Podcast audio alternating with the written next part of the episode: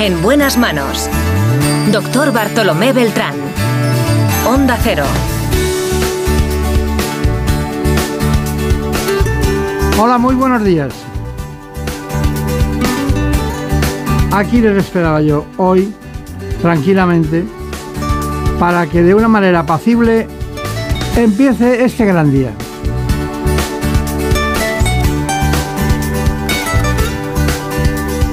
Con Marta López Llorente y Gabriela Sánchez. Vamos a hablar de epilepsia. Lo hacemos con un neurólogo de la unidad de epilepsia del Hospital San Rafael de Madrid. Se trata del doctor Jaime Parra.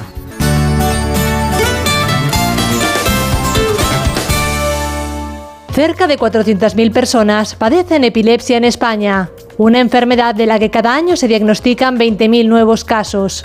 Afecta a todos los grupos de edad, pero tiene más incidencia en niños, adolescentes y ancianos.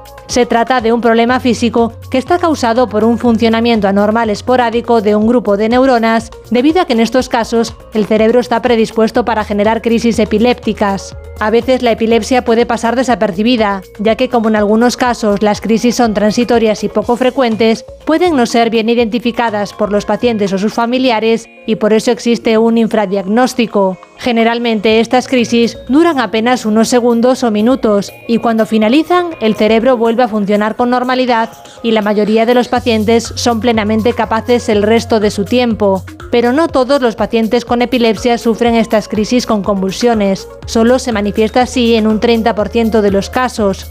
Presentar falta de respuesta a los estímulos, realizar repetidamente movimientos automáticos o tener ausencias son también otras manifestaciones de las crisis epilépticas. La buena noticia es que más de un 70% de los pacientes consiguen controlar su enfermedad gracias al tratamiento farmacológico y en los casos en los que la medicación no logra una mejoría, el especialista puede valorar recurrir a la cirugía. Bueno, muy buenos días, doctor Parra, ¿qué tal está?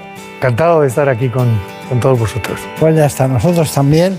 Eh, usted trabaja en la unidad, él dirige la unidad de epilepsia en el Hospital Universitario San Rafael de Madrid, que es lo más, el hospital más cercano que hay del Bernabéu, ¿no? Sí, señor, a veces lo sufrimos, ¿sí? A veces lo sufrimos. Sí, con cosas que no son precisamente epilepsia. Bueno, Exactamente. es lo que tenemos. Eh, ¿Qué le dice la palabra epilepsia? Lo, lo primero, ¿qué le dice? Solo una frase, ¿qué le dice? Epilepsia es un conjunto de, de muchas enfermedades con muchos distintos pronósticos. Eso, eso diría, ¿no? Eso me dice, sí. Pues está muy bien. Ana. Sí, hoy les presentamos al doctor Jaime Parra. Tras especializarse en neurología, realizó un entrenamiento especial en epilepsia, trastornos del sueño y neurofisiología clínica en el Rush Presbyterian St. Luke's Medical Center en Chicago, en Estados Unidos. Y en Europa trabajó en el Instituto de Epilepsia de Holanda, el único centro europeo acreditado como colaborador de la OMS para la investigación, formación y tratamiento de la epilepsia y por la Academia Europea también de Epilepsia. Ya a su regreso a España se hizo cargo de diversas unidades de epilepsia la del Hospital Sanitas La Zarzuela, la del Hospital Nuestra Señora del Rosario y desde el año 2013 dirige junto al doctor García Peñas la del Hospital Universitario San Rafael. Bueno, pues después de saber nuestro invitado que tiene un currículum muy curioso porque llama la atención de que haya estado en última instancia en Holanda y antes en Chicago, concretamente en, en el Presbyterian San Luke de, de, Chicago. ¿Qué hacía allí? Pues formarme. ¿eh? Esas cosas que a veces experimentamos como una carencia en, en nuestro sistema. Pues formarse adecuadamente en Estados Unidos es algo que da mucho, mucho placer y, y, luego da mucho prestigio también, claro. Es un hospital que tiene, forma, tiene una forma de, de mariposa, ¿no? Sí, es un hospital muy curioso ahí en, en, Chicago. La verdad es que buenos tiempos aquellos, sí.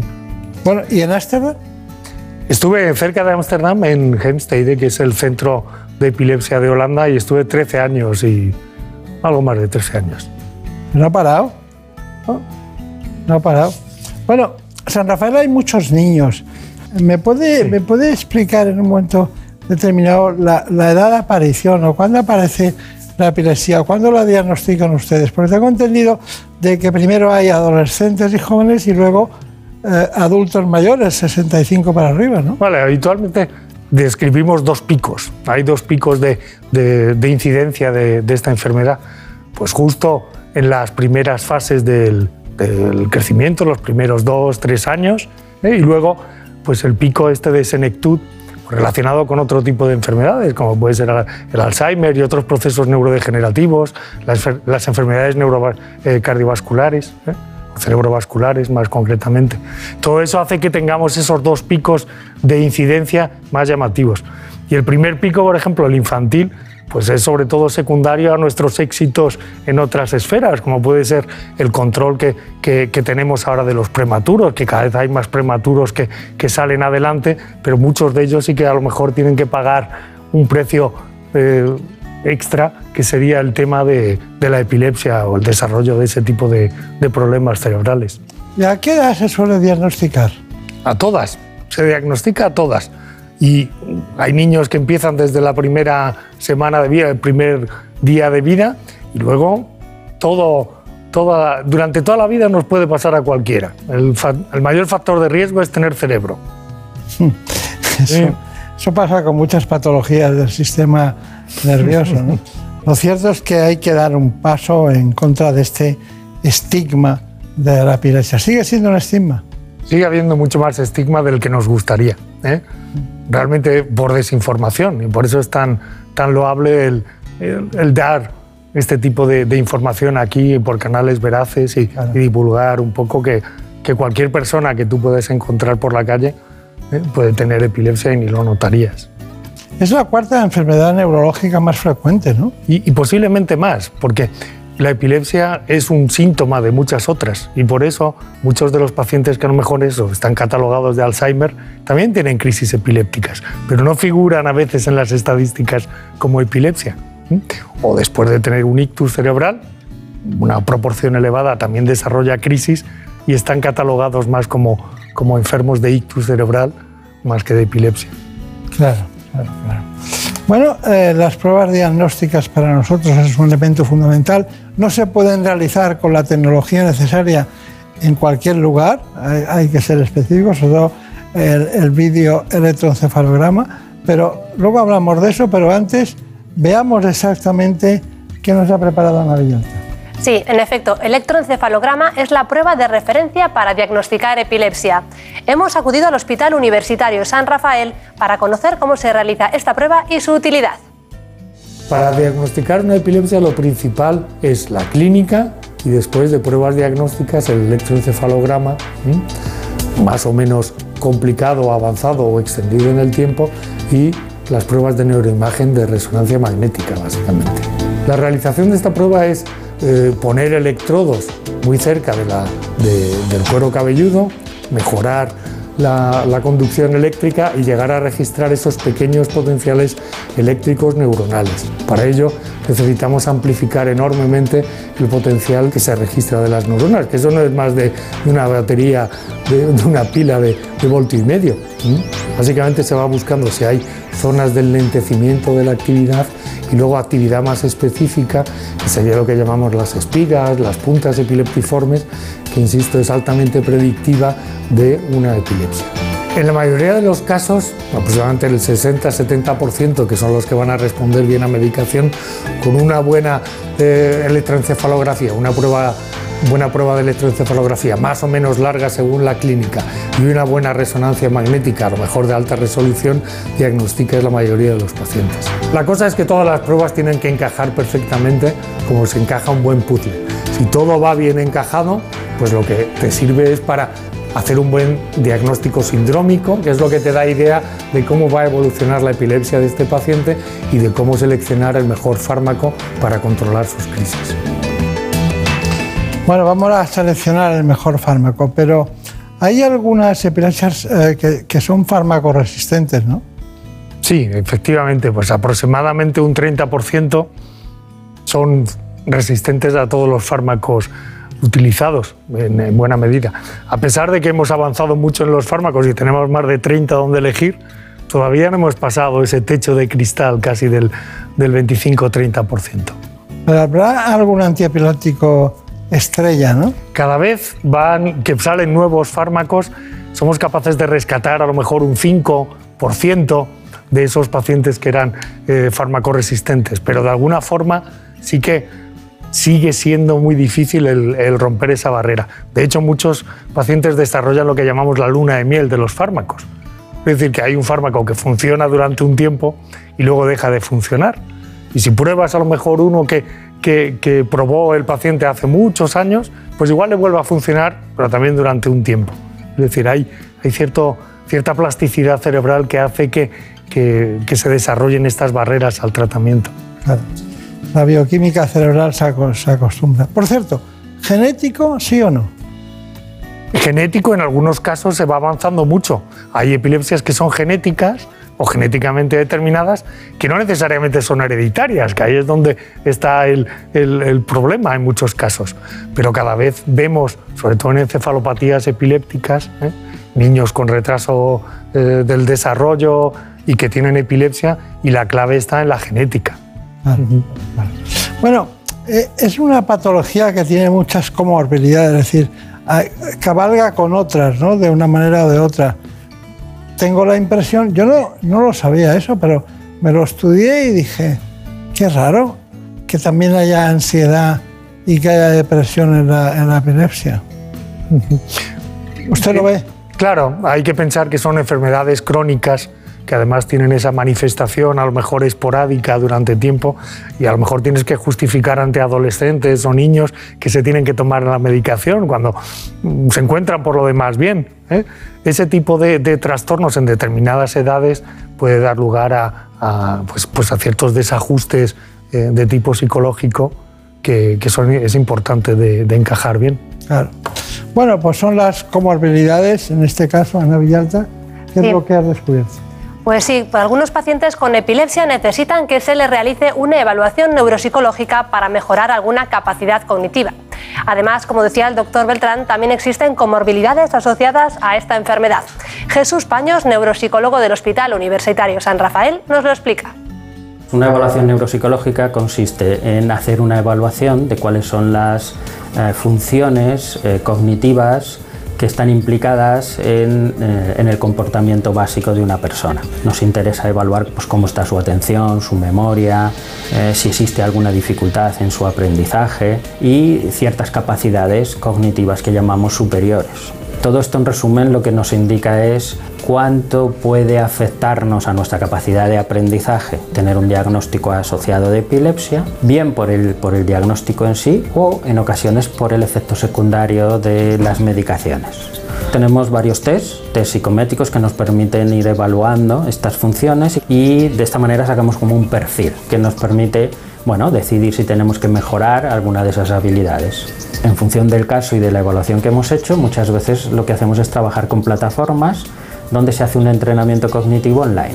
En función de sus dificultades se van diseñando una serie de juegos y ellos en casa, dos o tres días en semana, trabajan estas habilidades. Y de esta manera, sin darse cuenta, lo que van haciendo es ganar y estimular esas habilidades que tenían un poco eh, enlentecidas o deterioradas. Normalmente hay eh, un porcentaje de pacientes, en torno al 10-15%, que pueden generar ansiedad reactiva a su epilepsia. La epilepsia no deja de ser algo impredecible para un paciente, además no sabe muy bien qué es lo que la dispara en muchas ocasiones al principio del diagnóstico y le genera un cuadro de ansiedad anticipatoria, hasta que ya ganan seguridad y también aprenden estrategias de enfrentamiento. Está bien. María Montier, ¿tienes alguna pregunta sobre esto? Pues sí, porque nos han escrito preguntándonos todos por esas aplicaciones y dispositivos que hay para predecir la epilepsia. ¿Qué opina usted sobre eso? ¿Son fiables? ¿Las recomienda?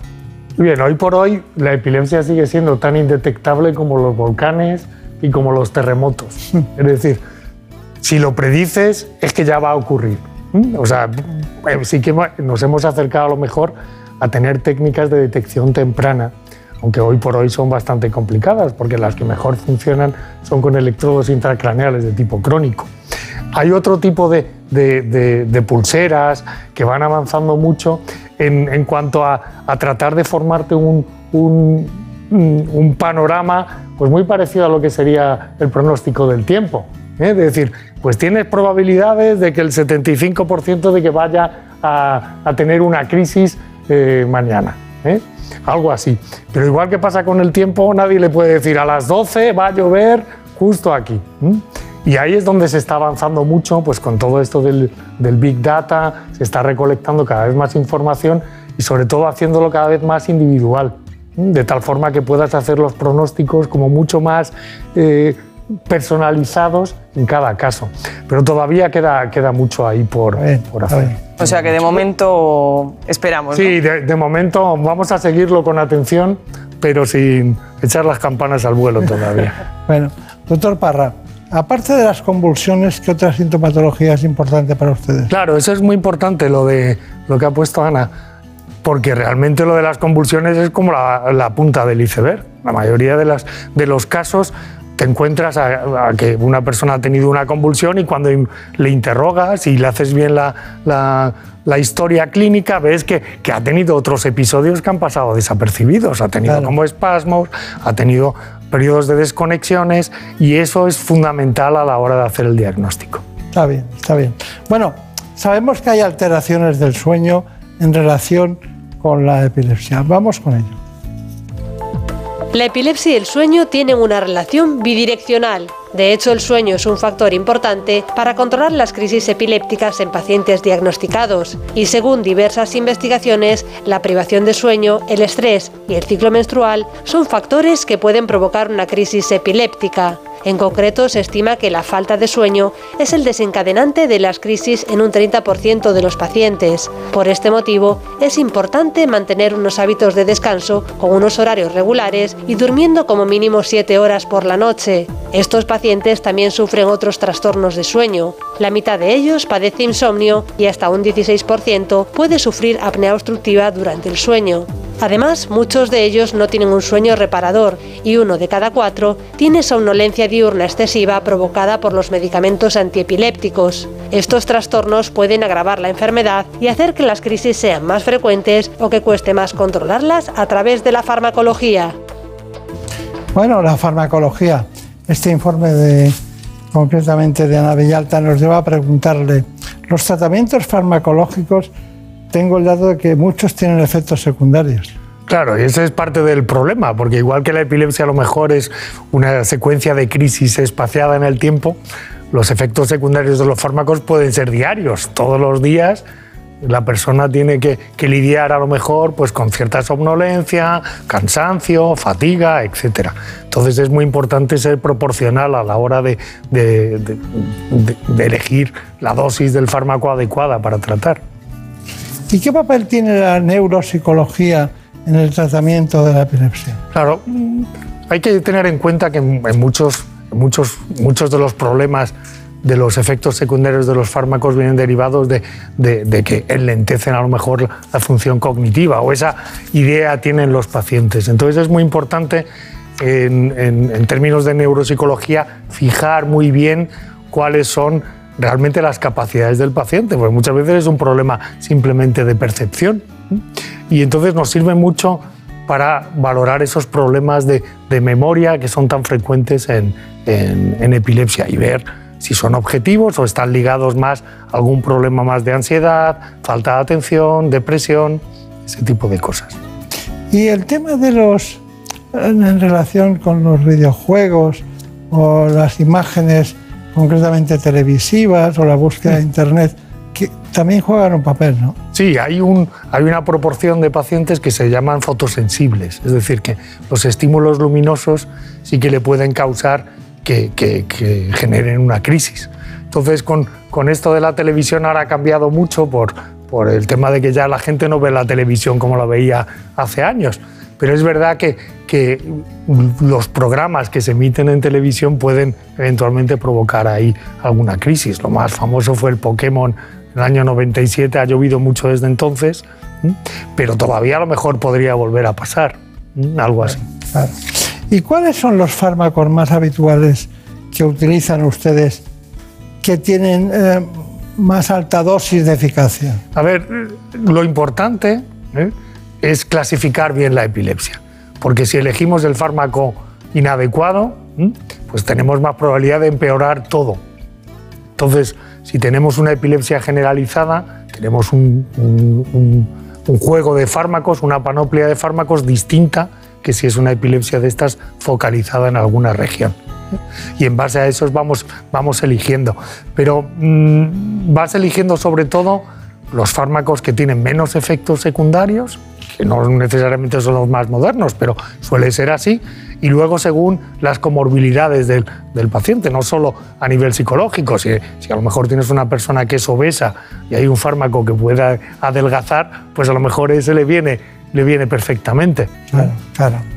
Eh, tengo muchos datos sobre los personajes ilustres como Hércules, eh, también el rey Saúl, eh, distintos eh, Alejandro Magno, nadadores, eh, deportistas, Julio César, claro. que fueron epilépticos y llevaron una vida absolutamente normal. Eh, ¿Me podría dar sus conclusiones de, de, esta patología de la epilepsia? Sí, yo creo que un mensaje que, que siempre me gusta trasladar es con el que he empezado también, que la epilepsia no es una sola enfermedad, es un conjunto de muchas enfermedades que tienen como manifestación clínica el tener crisis epilépticas de forma repetida. Y el llegar al por qué, el llegar a la causa de por qué eh, se produce este problema es fundamental porque es lo único que nos da una idea de cuál va a ser el pronóstico. Si hay epilepsias que se curan relacionadas con el desarrollo o es algo que va a persistir durante más tiempo y tiene que estar a lo mejor crónicamente medicado durante, hasta que tengamos mejores, mejores terapias. ¿eh? Eso yo creo que es lo principal. Eh, usted trabaja en el Hospital San Rafael de Madrid, ha estado en varios sitios mundiales expertos en este asunto, pero claro, eh, cuando un neurólogo se dedica a la epilepsia, se queda ahí en la epilepsia, no, no es, es como si los pacientes le condicionaran a seguir con ese tema. Realmente uno se da cuenta cuando trabaja más en esto lo poco que sabe de todo esto y la necesidad que tienes de seguir aprendiendo cada vez más. Uno pensaría, dice, bueno, si esto es solo un pequeño fragmento de lo que estudiaste en la carrera ya, pero según va ampliándose es enorme. ¿eh? Y, es verdad que los, afortunadamente todas las publicaciones que hay son, impresionantes y cada vez mayor, más voluminosas y hay que estar al día. ¿eh? Entonces no es, no es baladí el quedarse solo en una patología y hacerlo bien. Yo creo que, que es lo que hay que hacer. Bueno, pues lo haremos, como hace usted. Bueno, pues eh, Marina Montiel, muchas gracias, Ana Villalta. Profesor, muchas gracias por su aportación en este espacio. Muchísimas Recuerdos gracias. a los compañeros. El frontispicio pone el Hospital San Rafael, Madrid, Concha Espina, ¿eh? esquina con Serrano, ¿no? Sí, señor. Pues nada, que le vaya muy bien, mucha suerte. Muy bien, muchísimas gracias. Gracias a ustedes. En buenas manos.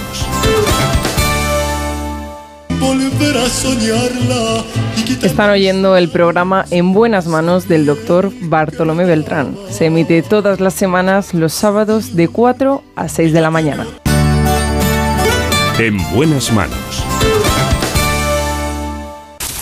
Es lógico. Murprotec, empresa líder en la eliminación definitiva de las humedades, patrocina la salud en nuestros hogares.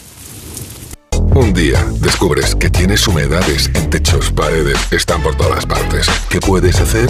Llama a Murprotec. Llama, llama al 930 1130 o entra en murprotec.es. Si con las humedades te las tienes que ver, ¿qué puedes hacer? Llama a Murprotec. 930 1130. Llama, Murprotec. Llama. Cuidando tu hogar, cuidamos de ti. Mira, tenemos que hablar. Lo nuestro no funciona. Cada vez estoy más cansado. Se me hace todo un poco cuesta arriba. Cuando veo que volvemos a empezar, me puede la pereza. Sé que llevamos toda la vida juntos, pero no tenemos futuro. Es pensar en el día de mañana y... Si tú también quieres romper con la rutina, por fin no es lunes, con Jaime Cantizano. Los fines de semana desde las 8 de la mañana y siempre que quieras en la web y en la app. Onda Cero, tu radio. ¿Sabes qué pasó con el cerebro de Einstein? Einstein falleció en 1955. Según sus últimos deseos, fue incinerado y sus restos fueron esparcidos en algún lugar secreto. Pero pocos saben que durante la autopsia el patólogo Thomas Harvey extrajo su cerebro y lo cortó en 240 trozos. En 1998, Harvey y otros científicos devolvieron los restos que tenían, a excepción de 24 piezas que podrían estar actualmente en cualquier parte del planeta. En la tertulia Zona Cero de la Rosa de los Vientos hablaron de esta y otras historias muy interesantes. Si no escuchaste el programa o quieres volver a escuchar cualquier sección a la carta, entra en la web y en la app de Onda Cero. No te pierdas nada. Onda Cero, tu radio. Llega el fin de semana y tú al fin paras. Pero el mundo no. Él sigue girando. El mundo no para de darle vueltas a la actualidad más inmediata. Juan Diego Guerrero tampoco. Si quieres desconectar sin dejar de estar informado, escucha Noticias Fin de Semana. Cada sábado y domingo a las 7 de la mañana y a las 2 de la tarde. Y siempre que quieras en la web y en la app. Onda Cero, tu radio. Onda Agraria. Agricultura, pesca, ganadería, mercados. Aquí empezamos Onda Agraria, una hora recorriendo con todos vosotros el campo español. Resolver consultas, dudas de ámbito legal o ámbito administrativo que nos envían los oyentes. Cuéntenos un poquito esa aceituna, cómo se traduce luego en el aceite, qué tipo de aceite nos da. La voz del campo. Para los amantes de la cerveza, la posibilidad de que no haya lúpulo, pues hace que se nos pongan los pelos de punta. Cuéntanos, como ya saben nuestros oyentes, la climatología es una de las Onda Agraria. Pablo Rodríguez Pinilla y Soledad de Juan. Sábados y domingos a las 6 de la mañana. Y siempre que quieras, en la web y en la app de Onda Cero. Te mereces esta radio. Onda Cero, tu radio. Si eres de los que se duermen con las noticias, aquí eso de despertar interés se nos da bien. Nos acompaña Pedro Sánchez. He tratado siempre de, de, cumplir con mi palabra. ¿Y por qué nos ha mentido tanto entonces, presidente? Señor Núñez Feijóo, buenos días. ¿Está sí. usted insinuando que la dirección de correos ha tenido algún interés en que no se repartieran a tiempo los votos por correo? Pocos se atreven a preguntar lo que todos queremos saber, pero en Onda Cero contamos con más de uno. Si escuchar lo mismo de siempre te cansa, despiértate con Alsina. Más de uno con Carlos Alsina. De lunes a viernes desde las 6 y siempre que quieras en la web y en la app. Onda Cero, tu radio. En buenas manos.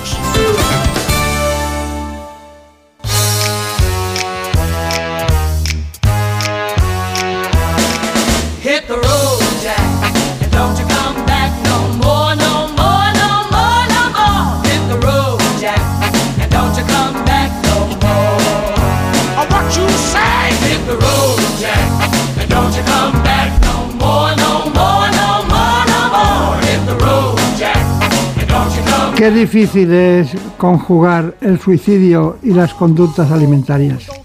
Bueno, son también conductas relacionadas las que vamos a tratar hoy. Lo vamos a hacer con el psiquiatra infanto-juvenil del Hospital Puerta de Hierro de Madrid, el doctor Hilario Blasco Foncilla. En buenas manos. Más de 800.000 personas acaban con su vida cada año en el mundo. Y según los datos del Instituto Nacional de Estadística, casi 4.000 fallecieron el año pasado por este motivo en España. El suicidio se convierte así en la primera causa de muerte no natural en nuestro país y la segunda entre jóvenes de 15 a 29 años. La tasa es el doble de alta en los hombres que en las mujeres y por autonomías Asturias es la que más suicidios registra, mientras que la Comunidad de Madrid es la que menos. El 90% de los intentos están relacionados con los trastornos mentales y aunque se trata de un fenómeno multicausal, la depresión es sin duda la enfermedad asociada más frecuente y también existe mayor riesgo en las personas con esquizofrenia o trastorno por consumo de alcohol. Es fundamental reconocer las señales de alarma y factores de riesgo en la población. El más importante, las tentativas de suicidio, personas que lo intentan pero que no llegan a hacerlo. Por su parte, la Organización Mundial de la Salud considera que se ha convertido en un problema de salud pública. Sin embargo, en nuestro país durante años ha sido un tema tabú silenciado por el entorno de los afectados e incluso por los medios de comunicación. Ahora los especialistas aconsejan visibilizarlo para que se conozca su dimensión y se diseñen estrategias de prevención. Bueno, pues aquí está con nosotros el doctor Hilario Blasco, es autor de diferentes libros, que tenemos aquí algunos, que dice hacia un mundo feliz. Eso sería lo ideal. Eh, es autor también de algún otro texto en relación con todas las patologías que afectan al suicidio y al bienestar mental, a la salud mental.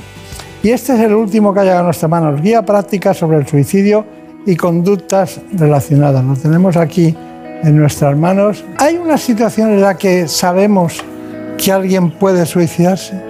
Realmente predecir el suicidio es imposible. Es una de las falacias. eh, mm, muchas veces los, clínicos, los, psiquiatras o incluso el propio sistema o la población general piensa que se puede predecir el suicidio y no es. Matemáticamente es imposible porque la prevalencia es relativamente baja. Normalmente estamos hablando de 8, 10, 12 individuos por 100.000 habitantes año. Otra cosa que es más importante es que a pesar de que no se puede predecir, lo que sí se puede hacer es prevenir. Sí, pero la mitad de los casos con depresión eh, está detrás de un suicidio. Un porcentaje importante, efectivamente, de, de los suicidios se atribuyen a la depresión. Lo que nosotros llamamos la depresión unipolar, las personas que solo tienen clínica afectiva, depresiva, y la depresión bipolar, que son pacientes que tienen trastornos, eh, fases eh, depresivas y fases maníacas. Y es en esas fases depresivas cuando generalmente los pacientes bipolares, que son probablemente los que tienen más riesgo de realizar un intento de suicidio y sobre todo de suicidio consumado. Está bien. Seguro que le interesa muchísimo a la gente joven, a la gente mayor, muy mayor, y también a nuestras compañeras, tanto Marina Montiel como Brenda Hermida. Bueno, tenemos aquí un libro, la guía práctica sobre el suicidio y conductas relacionadas, del doctor Hila- Hila- Hilario Blasco, pero eh, me gustaría conocer más cosas de él. Pues vamos a presentarlo. El doctor Hilario Blasco es psiquiatra en el Hospital Universitario Puerta de Hierro de Majadahonda, miembro del Consejo Asesor de ITA Salud Mental y profesor asociado de la Universidad Autónoma de Madrid. Se especializó en psiquiatría de la infancia y la adolescencia en el Instituto de Psiquiatría de Londres y es experto en conductas suicidias y en el trastorno por déficit de atención e hiperactividad. Sus trabajos de investigación se caracterizan por ser disruptivos, como muestran sus investigaciones sobre el uso terapéutico del ajedrez y los videojuegos en el TDAH o también la hipótesis de la adicción suicida. Tanto él como el grupo de investigación que dirige han recibido numerosas becas, premios y distinciones y es autor de más de 100 artículos científicos y de cuatro libros que de hecho nosotros hoy presentamos el último de ellos. Muy buenos días, doctor. Buenos días, Brenda. Bueno, pues eh, eh, uno de ellos, uno de, de esto seguirá. Quiero que le dé un saludo muy especial a Julio Pondal, que es el gerente del hospital, un, un hombre que gestiona las cuestiones, dedica muchas horas a, a su trabajo, le encanta, pero bueno, por eso el hospital va como va, ¿no? Pero bueno, bueno, eso es lo más difícil de todo, pero el sufrimiento, el dolor profundo siempre está, ¿no? Efectivamente. El suicidio podemos decir que es un fenómeno eh, universal y que siempre salpica.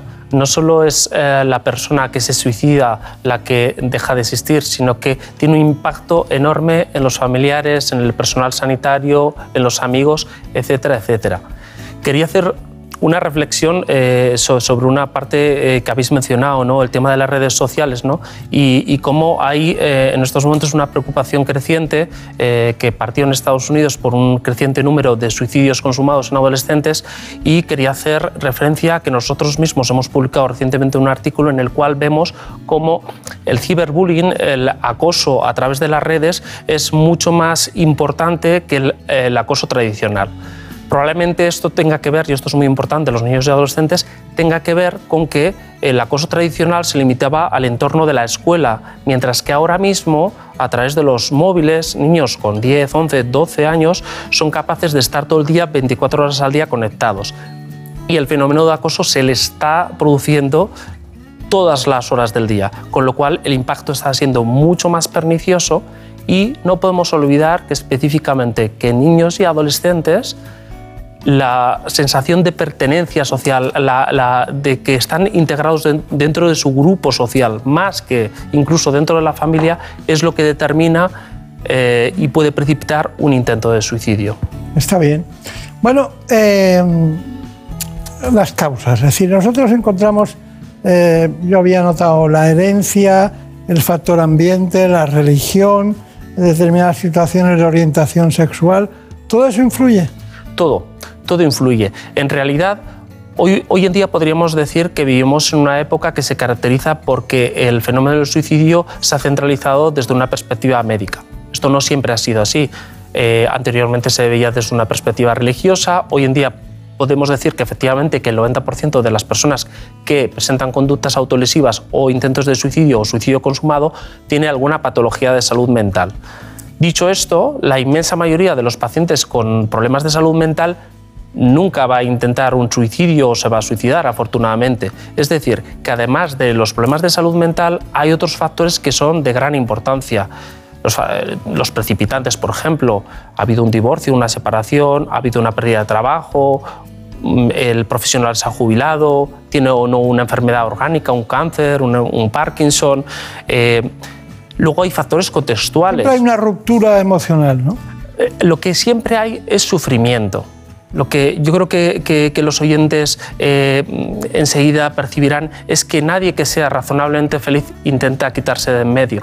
O sea, al final, eh, cuando un sujeto está bien adaptado, eh, tiene una razonablemente eh, buena calidad de vida, eh, relaciones familiares, sociales, una buena calidad en el trabajo, es difícil que piense en este tipo de conductas, salvo, salvo que la enfermedad mental sea de tal gravedad y, cause tal devastación que en algunos casos es capaz de, provocar estos intentos de suicidio, a pesar de que los otros factores estén razonablemente bien organizados. Claro. Bueno, enseguida Brenda Armida nos va a contar el suicidio, la situación actual, pero antes quería preguntarle, ¿hay siempre conductas autolesivas de algún tipo?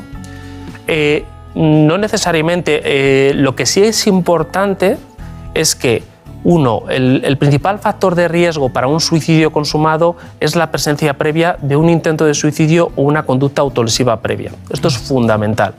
Y en segundo lugar, sobre todo en las poblaciones de eh, adolescentes, las conductas autolesivas no suicidas, es decir, conductas que generalmente son pues, darse golpes o hacerse cortes superficiales en los antebrazos o en las piernas, son conductas que eh, no son en realidad dirigidas eh, a, provocarse la muerte, sino que tienen otras funcionalidades, que normalmente suelen ser autorregulación interna, eh, digamos, eh, por ejemplo, pues para, para mm, dar un impacto social, lo que mm, comúnmente se puede eh, atribuir como manipulación, también, por ejemplo, como una búsqueda de sensaciones. Y lo que es importante aquí es que tenemos que tener en cuenta que en torno al 20% de la población adolescente mundial está teniendo este tipo de conductas, 15-20%, en algunas poblaciones de China incluso más, y que hay que estas conductas las tenemos que entender como un signo de alarma, como un semáforo, algo que nos está diciendo cuidado, hay algo que está pasando en Estamos la vida. en ámbar. Exactamente, y tenemos que tomar medidas. Muy bien, pues vamos a tomar medidas teniendo el retrato robot que nos ha preparado Brenda Hermida. Totalmente. La, la adolescencia es la franja de edad que registra la mayor tasa de suicidios o intentos de suicidio. Y los motivos detrás de este tipo de acciones pueden y suelen ser muy complejos. Nosotros hemos querido poner sobre la mesa algunos de los principales factores de riesgo en la actualidad. El acoso y las redes sociales parecen estar jugando un papel muy importante.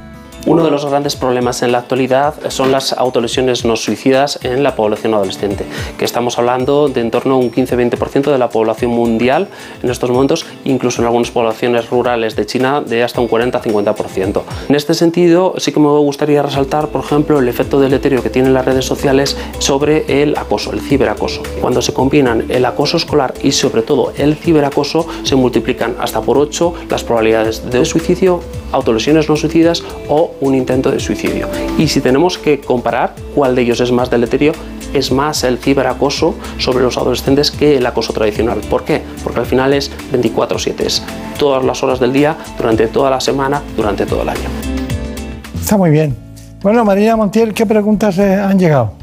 Pues nos comentaba antes que el suicidio no se predice.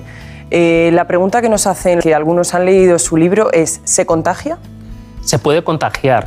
De hecho, hay un efecto conocido que es el llamado efecto Werder que eh, se basa en, bueno, pues en las penas del joven Werder, que fue una obra eh, muy famosa en el siglo XVIII, finales del siglo XVIII, y eh, bueno, pues provocó la primera epidemia documentada de, de- de suicidios. ¿no? El protagonista, el joven Werder, enamorado de la, de la, la- la amiga, eh, de, la esposa de su mejor amigo, y que bueno, además está parcialmente basado en la, en vida de- del autor, eh, de Goethe, pues eh, eh, se termina suicidando. ¿no? Y esto provocó, ya sabemos, con, con la expansión de los libros, provocó una epidemia de suicidios.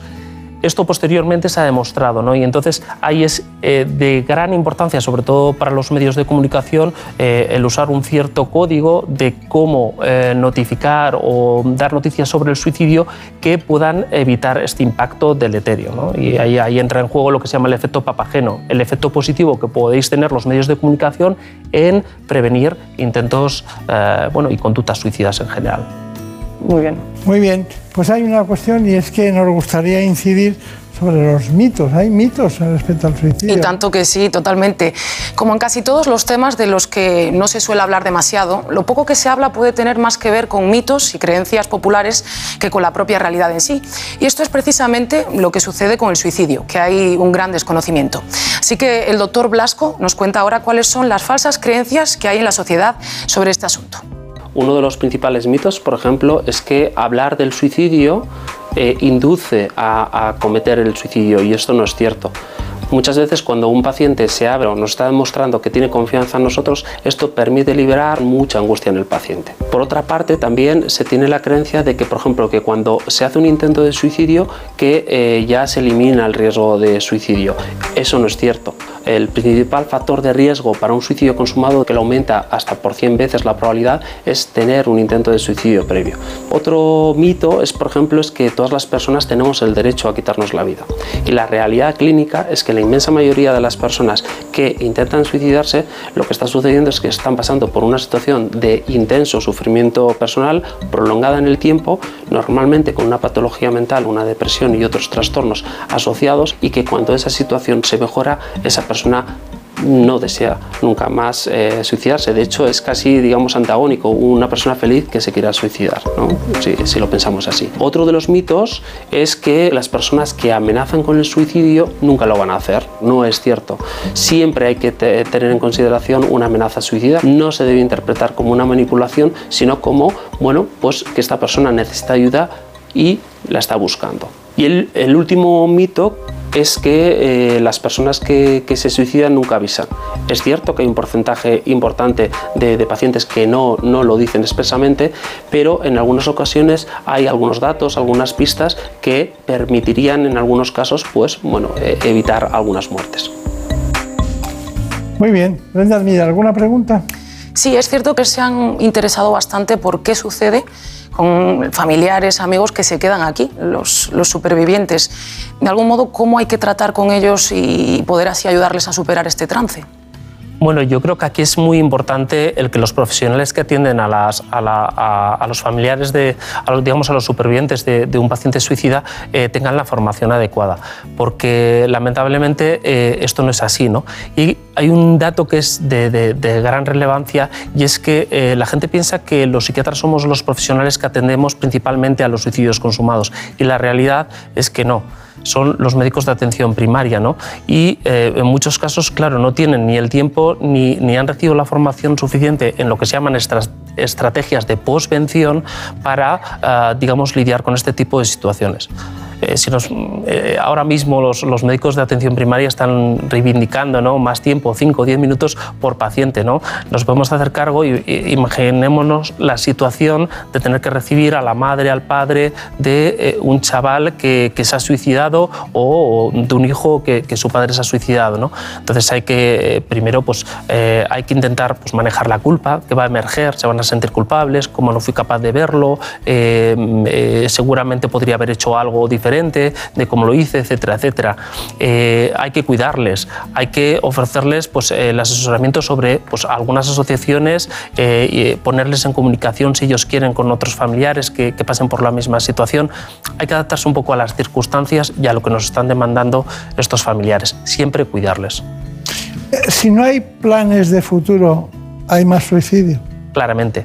Claramente. En esto, ahí yo creo que hay ejem- ejemplos cinematográficos preciosos. ¿no? En, en la guía, eh, pues, eh, pues señalo, por ejemplo, la, la- la película Invencible, ¿no? una, precioso, una preciosa historia de superación de, de un hombre en la Segunda Guerra Mundial que consiguió sobrevivir a, a múltiples eh, tropelías que le causaron bueno, el ejército japonés y sobrevivir en una balsa, etcétera, etcétera, y ese hombre parecía irrompible. ¿no?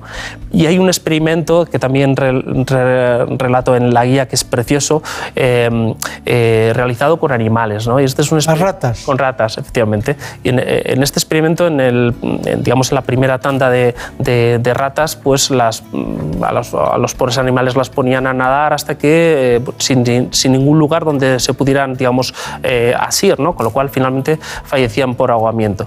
Entonces, en, la- en el segundo experimento, lo que hicieron fue eh, justo poquito antes de que fueran a fallecer, salvaban a las ratas, las dejaban descansar y posteriormente las volvían a, in- a introducir en el mismo recipiente con agua. Y lo que pasó es que pasaban horas, pasaban días y las ratas no fallecieron.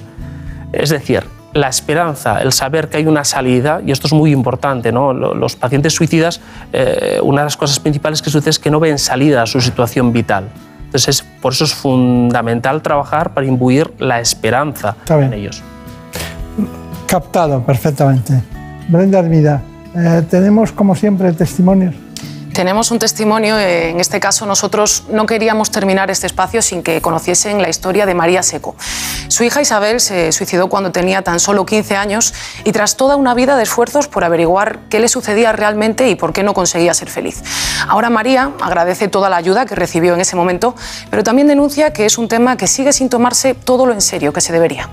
Mi hija desde pequeña mostraba problemas, problemas de conducta, problemas de relación con sus iguales, problemas de relación en casa, pero ya con 13 años, con la adolescencia, se agudizó. Ella ya empezó con una tristeza, o sea, empezó a demostrar, yo no quiero vivir, a mí nadie me ha preguntado si quiero vivir. Había algo que no la dejaba ser feliz, que ni ella misma eh, lo sabía. Y volvimos con el doctor Blasco y él dijo, está peor, esto ya no es un tema solamente de, terapia, eh, necesita medicación y es la primera vez que nos dijeron que tenía una depresión. Era difícil de creer porque en pequeños espacios decía que, que no quería vivir y que nadie le había preguntado si quería vivir, pero ella luego la veías y era pura sonrisa, ya era deportista, tocaba el piano, decías, no me cuadra. Empezó con la medicación y tuvo un, un intento de lesión y entonces estuvo ingresada. Y a raíz de ese ingreso nos dijeron que necesitaba estar en un centro de día. Pedimos plaza en un hospital de día que le correspondía y con todos los informes que llevábamos, allí nos dijeron que no, esos informes no eran vinculantes, que tenían que valorarlo y que entraba en lista de espera. Se lo dijimos a ella, pues Isabel, tienes que volver al colegio porque necesitas, se llamaba Isabel, no sé si os lo había dicho, era guapísima. Y le dijimos, necesita tiempo de espera para que entres. Y ella decía, es que yo quiero que me ayuden ya, quiero que me ayuden ya. Y no esperó. No, estaba preparada para esperar. A las profesionales y los profesionales les diría que se tomen siempre en serio, que escuchen cuando una familia transmitimos esta inquietud, es que pasa algo. A las instituciones, que por supuesto que tiene que haber muchísimos más medios, y a las familias que estén alerta. O sea, que un niño o una niña no dicen no quiero vivir por capricho. Si lo dicen es que hay algo dentro. Bueno, muy bien, el testimonio. Bueno, si tuviéramos que quedarnos, eh, doctor Blasco, con alguna medida preventiva, ¿cuál sería la más importante? Claramente la restricción de medios. Restricción de medios, eh, por ejemplo, el ejemplo lo tenemos en el viaducto de Segovia, que se pusieron unas mamparas para evitar que los potenciales suicidas lo realizasen. En el día a día, eh, a los padres que estén oyendo o a, a las personas que estén oyendo este programa, les diría que particularmente hay una medicación que tienen que tener mucho cuidado con la acumulación, que es el paracetamol. Con una dosis baja de paracetamol, eh, si no se actúa rápidamente, eh, bueno, se provoca un fallo hepático. Entonces, eh, yo personalmente considero que nadie debiera acumular en casa más de dos o tres paracetamoles. Bueno, son, son cosas muy sencillas, muy fáciles, pero no tan así. Bueno, los medios de comunicación a veces evitan las noticias de suicidios. ¿Qué deben hacer? Yo creo que evitarlo no lo es. Es decir, no podemos convertir el suicidio eh, o seguir eh, manteniéndolo en un estatus de tabú, algo de lo que no se puede hablar. Es, consustancial a, a nuestra especie, el suicidio siempre ha existido y lo que tenemos que hacer es visibilizarlo de una manera adecuada. Eh, Podríamos poner como ejemplo cómo las, las políticas de prevención en tráfico, eh, pues antes morían 10.000, 8.000, 12.000 personas y las políticas de tráfico de prevención pues han conseguido reducir eh, la mortalidad hasta 1.400, 1.000, incluso 1.000 y menos muertes al año. Pues de lo que se trataría, y hay una política que es la Zero Suicide, que lo que busca precisamente es prevenir e intentar llegar a una tasa cero de suicidio. Bueno, ¿cuáles son sus conclusiones brevemente?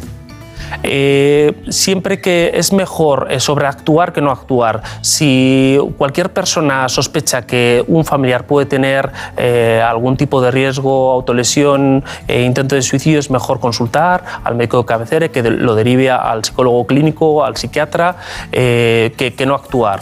Es importante, siempre que, una persona habla del suicidio, no, no se puede tomar en chanza. Algo está diciendo, nadie habla porque sí del suicidio. ¿Psicoterapia sí o no? Por supuesto sí. Por supuesto sí, porque además hay psicoterapias que tienen más contrastada la, la- la eficacia. Por ejemplo, las psicoterapias eh, eh, la dialéctica eh, eh, comportamental o, por ejemplo, psicoterapias breves que en aproximadamente tres meses conduc- eh, consiguen reducir de manera significativa eh, la suicidabilidad del sujeto. Le voy a regalar una frase de Humberto Eco que dice, llega un momento en que algo se rompe en tu interior y ya no tienes ni energía ni voluntad. Dicen que hay, que hay que vivir, pero vivir a veces es un problema. Muchísimas gracias. En buenas manos. Están oyendo el programa En Buenas Manos del doctor Bartolomé Beltrán. Se emite todas las semanas los sábados de 4 a 6 de la mañana. En buenas manos.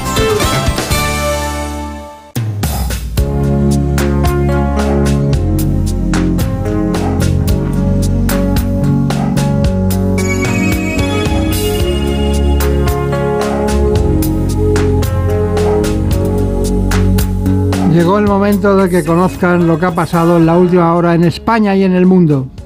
Lo hacemos con nuestros compañeros de los servicios informativos. Volvemos enseguida.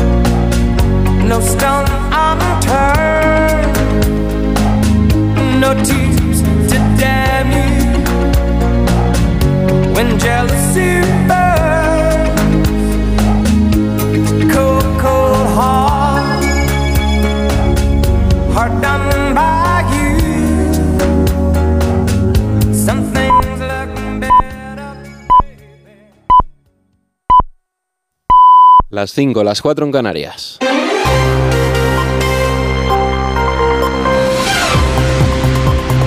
Noticias en Onda Cero.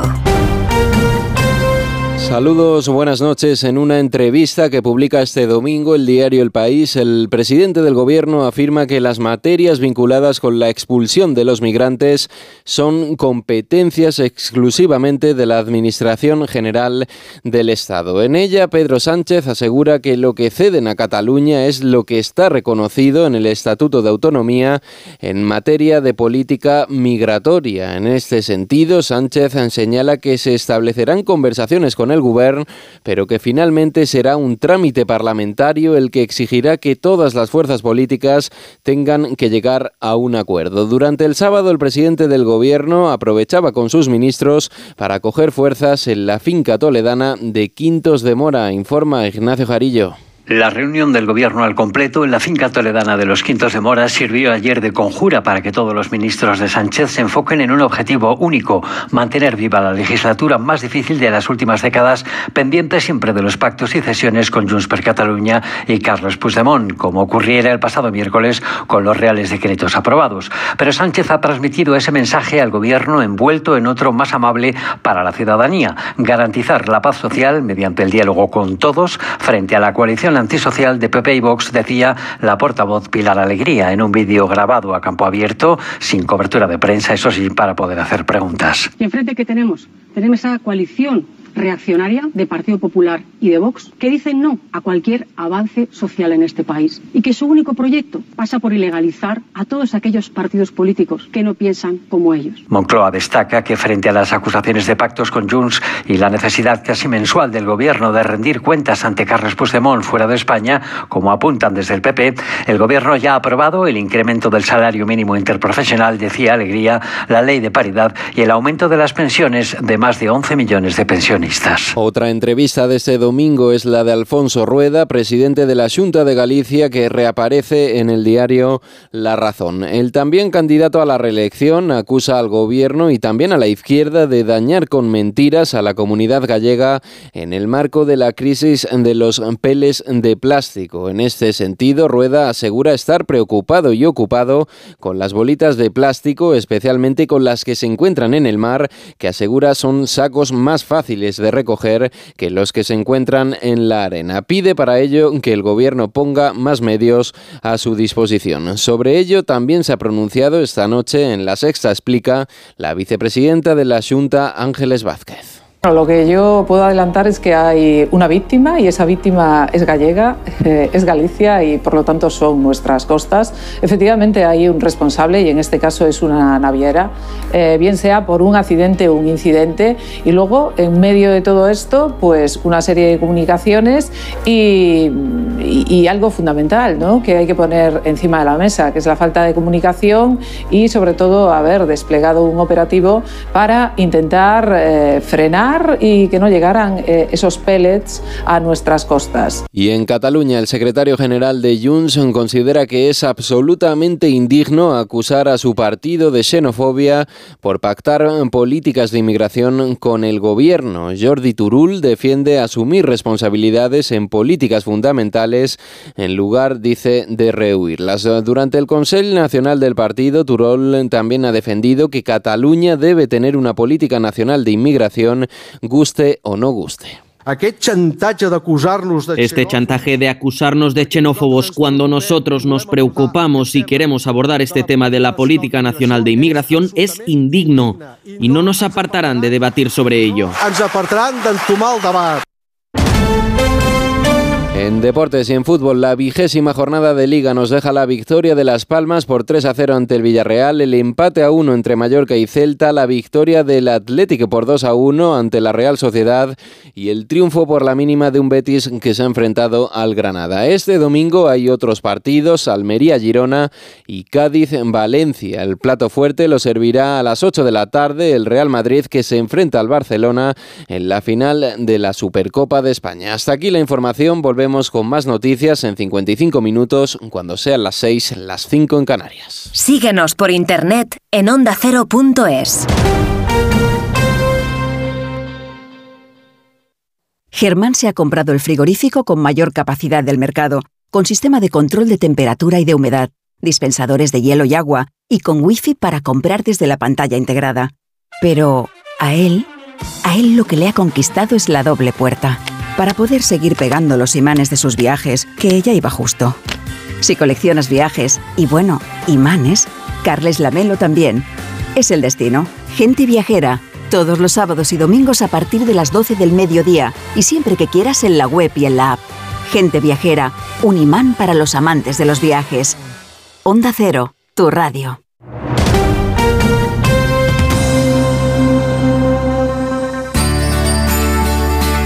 En buenas manos. Doctor Bartolomé Beltrán. Onda Cero.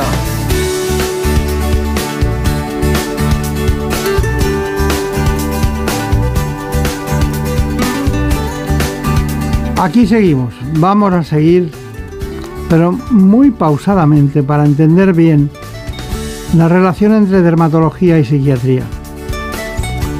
Lo vamos a hacer con la doctora Leticia Alonso.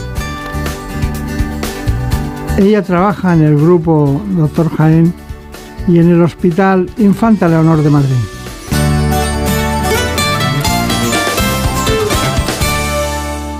era solo una barrera de protección frente a las agresiones externas, pero además hoy sabemos que es fiel reflejo de nuestra salud física y mental. De hecho, trastornos como el acné, la dermatitis, la psoriasis o la caída del cabello pueden estar provocados en algunos casos por un cambio en el estado de ánimo.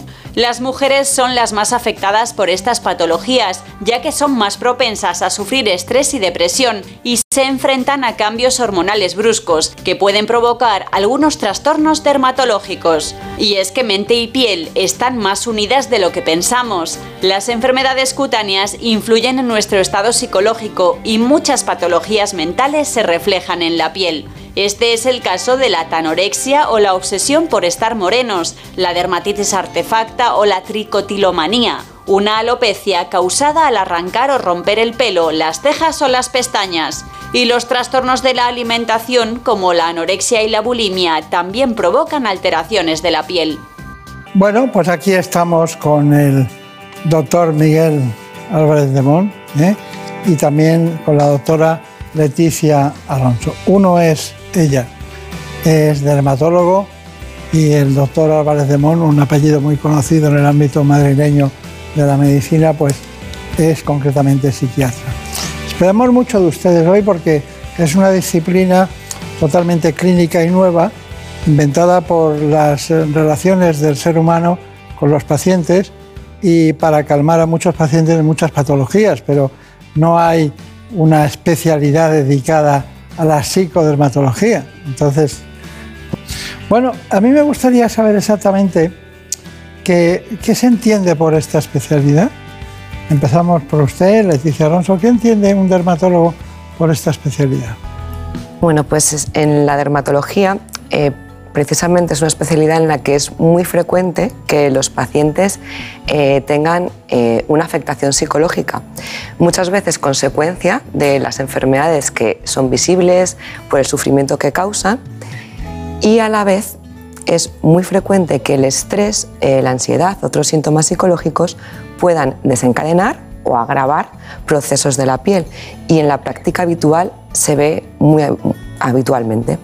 Eh, con lo cual siempre ha existido un interés especial en eh, relacionar lo que son las enfermedades más médicas, en este caso de la piel, con las afectaciones, la afección psicológica y ver cuál es su relación para poder hacer un abordaje mucho más global del paciente. Está bien. Doctor Miguel Álvarez de Mon, eh, ¿y usted de la psiquiatría cómo entiende ese ensamblaje? Bueno, sí, muchas gracias por invitarnos al programa. Eh, bueno, yo creo que, cada vez se le da más importancia a la salud mental. Entonces, ha, ha habido conexiones que ya existían de antes, o sea, ya existían de antes, pero que ahora cobran importancia o que ahora tienen más visibilidad. Entonces, como bien ha dicho mi compañera, está claro que muchas enfermedades dermatológicas vienen precedidas o se desencadenan por temas emocionales. Bueno, muchas personas que nos estén escuchando se podrán sentir identificadas porque a lo mejor tienen una psoriasis y notan cómo en épocas de mayor estrés o en épocas de mayor malestar psíquico, pues eh, empeoran esas placas o muchas veces detrás de la alopecia areata, que es esta forma más extrema de alopecia en la que una persona pierde todo su vello, eh, pues detrás de esas alopecias areatas que son muy inmunológicas, pero detrás muchas veces si, si rascamos en la historia vemos que hay triggers desencadenantes psicológicos. Entonces, pues bueno, eh, está clara que esa dicotomía que algunos pueden pensar o que clásicamente eh, estaba muy presente en- incluso en los libros de medicina de separar lo físico de lo mental, pues ya desde hace, desde hace años, desde hace varios años, pues ya sabemos que esa dicotomía no es así. O sea, igual que lo psíquico muchas veces se manifiesta en lo físico, ¿no? El- el- muchas veces la mente habla a través del cuerpo. Claro, es así, así es. Bueno, eh, ustedes pertenecen al grupo concretamente psicoemocional del doctor Pedro Jaén. Eh, esa ha sido la parte innovadora de lo que estamos hablando. Pero bueno, eh, si a mí me dijeran, bueno, dime, dime cuál es la, la patología más frecuente que relaciona ambas, yo me tiraría directo a la psoriasis. O sea, la psoriasis. Y entonces pregunto, ¿por qué? ¿Tienen, ¿Qué experiencia tienen en eso? Pues, eh, a ver, eh, yo también estoy de acuerdo que probablemente el paradigma de la patología cutánea con esta afectación psicológica haya sido la psoriasis y hay, hay más evidencia científica y más trabajos publicados, pues sería por dos razones. Eh, fundamentalmente, si nos basamos en el origen o en lo que inicia la psoriasis o lo que desencadena los brotes o empeora, como muchas enfermedades inflamatorias crónicas, va a tener una base genética y va a tener desencadenantes ambientales, pero uno de ellos va a ser el estrés y de hecho se sabe que el estrés y la ansiedad y factores psicológicos pueden desenca- desencadenar eh, inflamación de forma directa y al final la psoriasis hay una inflamación. Entonces, eso ya es una razón. Y luego otra secundaria, que es más genérica a otras enfermedades de piel, pero la psoriasis, por la gran afectación, se ve mucho. La psoriasis puede ser tener unas pequeñas placas en los codos o en las rodillas, que más o menos se lleva muy bien, pero hay formas muy extensas y sabe, son lesiones enrojecidas, placas infiltradas muy visibles, muy llamativas, incluso pueden afectar a genitales, a pliegues con afectación funcional. Entonces, si una persona está afectada una superficie corporal importante, el impacto estético es evidente y es bastante dramático y va a influir en sus relaciones sociales, en el trabajo, en muchas actividades de su vida. Entonces, conlleva muy frecuentemente síntomas, afectación psicológica como ansiedad y depresión. La tasa de depresión, de hecho, es bastante alta. En algunos casos se han descrito eh, cifras similares a enfermedades graves o con riesgo vital. O sea que habría esas dos visiones. Está bien. Creo. Doctor Álvarez de Mon, eh, ¿usted tiene alguna experiencia particular de lo que está matizando su compañera? Sí, o sea, experiencia en concreto sí que se ve mucho.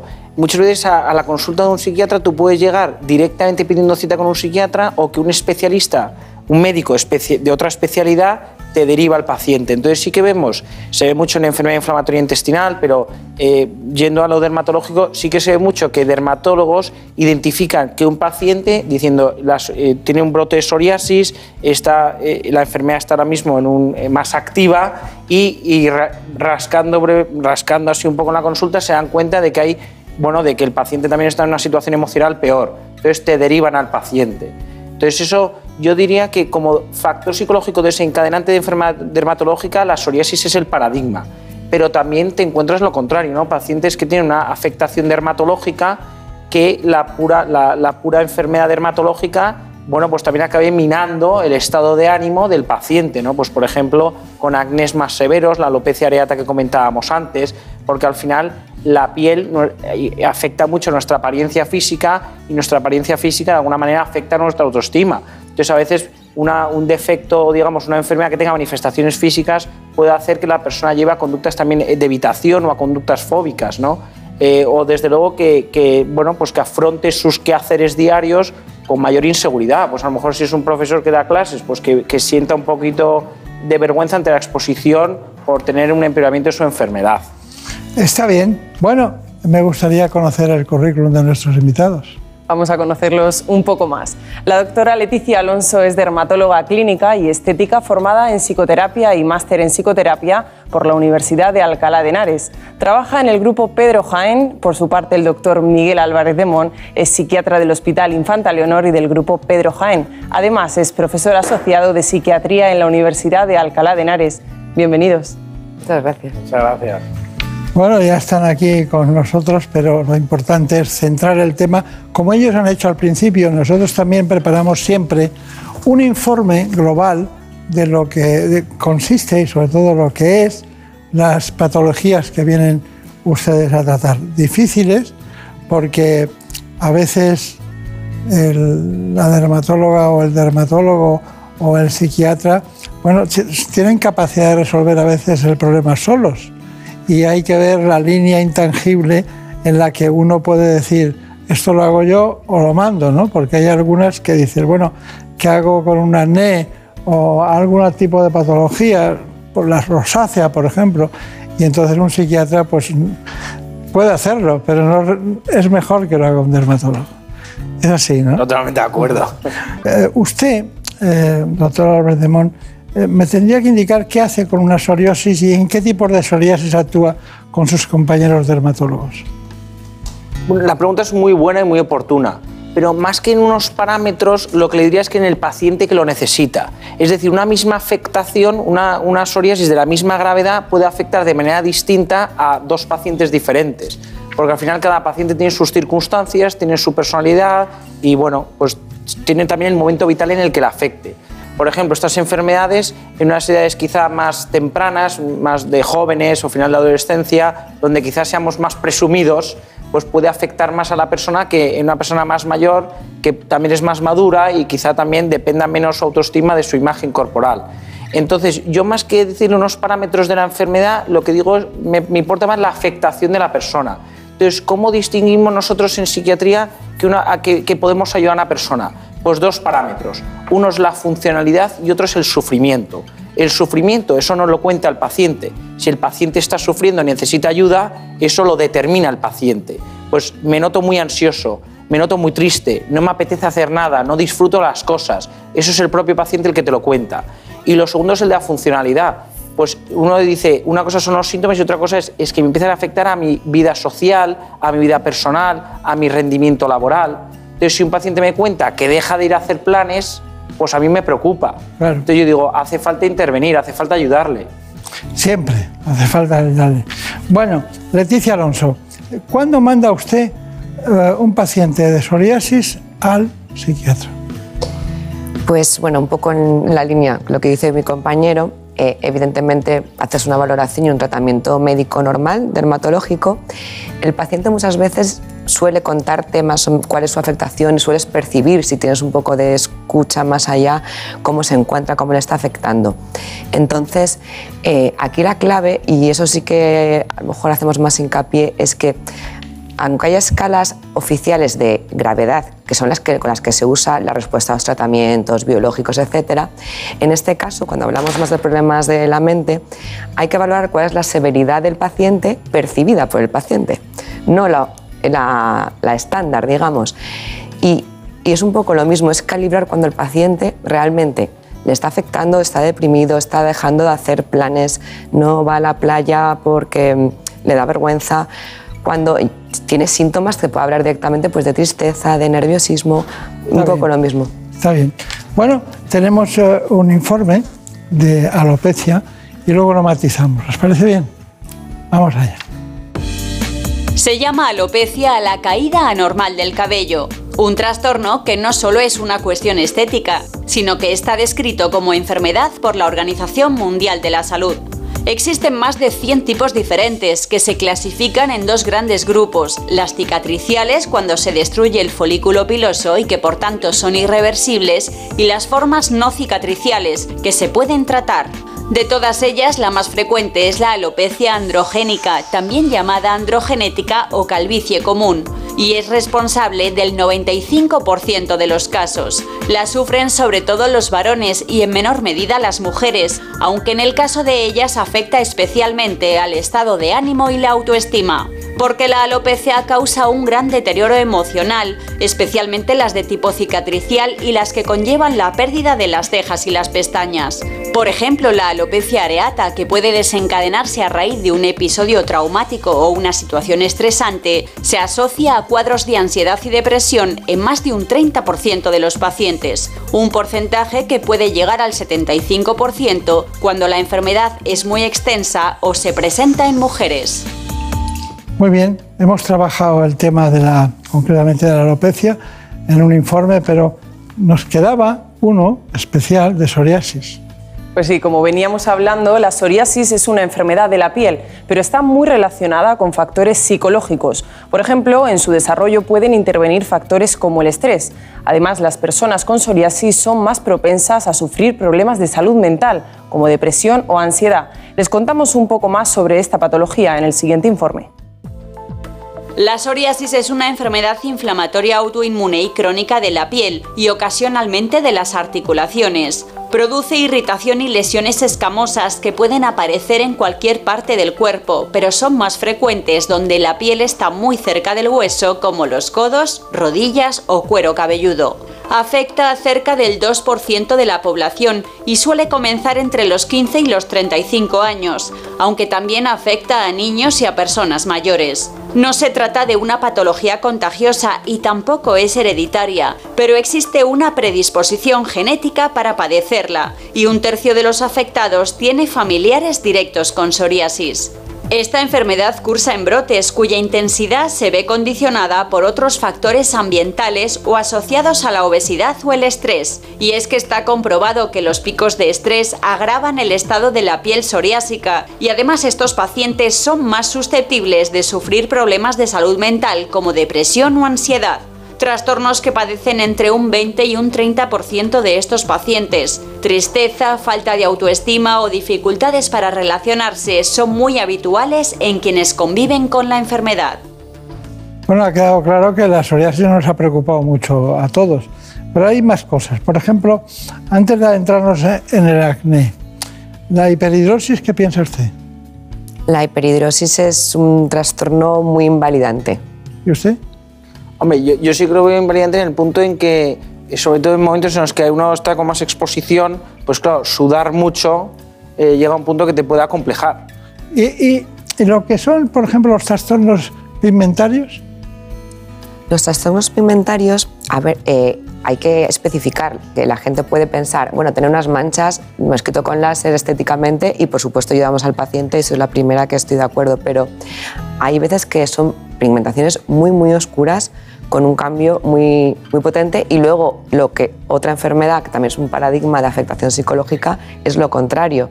La falta de pigmento sería el vitíligo. El vitíligo, una persona morena, estéticamente es muy llamativo, cambia mucho la estética y la autoimagen de alguien, con lo cual la consecuencia psicológica es casi asegurada. Claro. ¿Y las escoriaciones? ¿Ven ustedes? Hombre, detrás de la escoriación lo que sí que hay muchas veces son problemas de ansiedad. Entonces ahí sí que creo que es fundamental indagar y tratar, y tratar lo que probablemente sea el problema nuclear. Yo creo que la escoriación muchas veces es la punta del iceberg. ¿Y, el- y lo que es el prurito psicógeno? Pues lo mismo, vamos, en la misma línea. El prurito ahí muchas veces es un síntoma más de ansiedad. ¿Y las neurodermitis, es decir, las, los lichen simplex? El, pues, el líquen simple, yo muchas veces explico al paciente que porque realmente no se sabe, pero en algún caso puede iniciarse por un eczema real, que hay una dermatitis real. Y luego, por algún mecanismo probablemente de ansiedad o un tipo obsesivo, se produce esa fijación en esa zona. Pero yo tengo la sensación de que a veces si hay un inicio orgánico, como lo que hablamos de la mezcla, y luego se perpetúa el síntoma de rascado, probablemente por una especie de mm, expresión de esa ansiedad en el cuerpo. Está bien. Bueno, Marina Montiel, tenemos un tema que es el acné. Así es, la principal causa del acné es la influencia hormonal excesiva. Esto sucede en la adolescencia y es lo que se conoce como acné vulgar. Pero ¿y cuando se da a partir de los 25 años? Pues este tipo se llama acné adulto y aparece sobre todo en la mujer, afectando a la autoestima y a la calidad de vida. El acné puede aparecer en todas las edades. De hecho, esta enfermedad se clasifica atendiendo a las etapas de la vida en que surja. En recién nacidos es el conocido como acné neonatal, fruto de la influencia de las hormonas maternas que han pasado a través de la placenta. Se suele resolver espontáneamente antes de los tres meses. El acné vulgar o acné juvenil, que es sin duda el más frecuente y afecta en mayor o menor grado a cerca del 85% de los adolescentes. Comienza en forma de pequeños granitos y puntos negros en la nariz y la frente, que a veces pueden avanzar y provocar lesiones inflamatorias más o menos profundas por el resto de la cara. Al final de la adolescencia tiende a mejorar y desaparecer.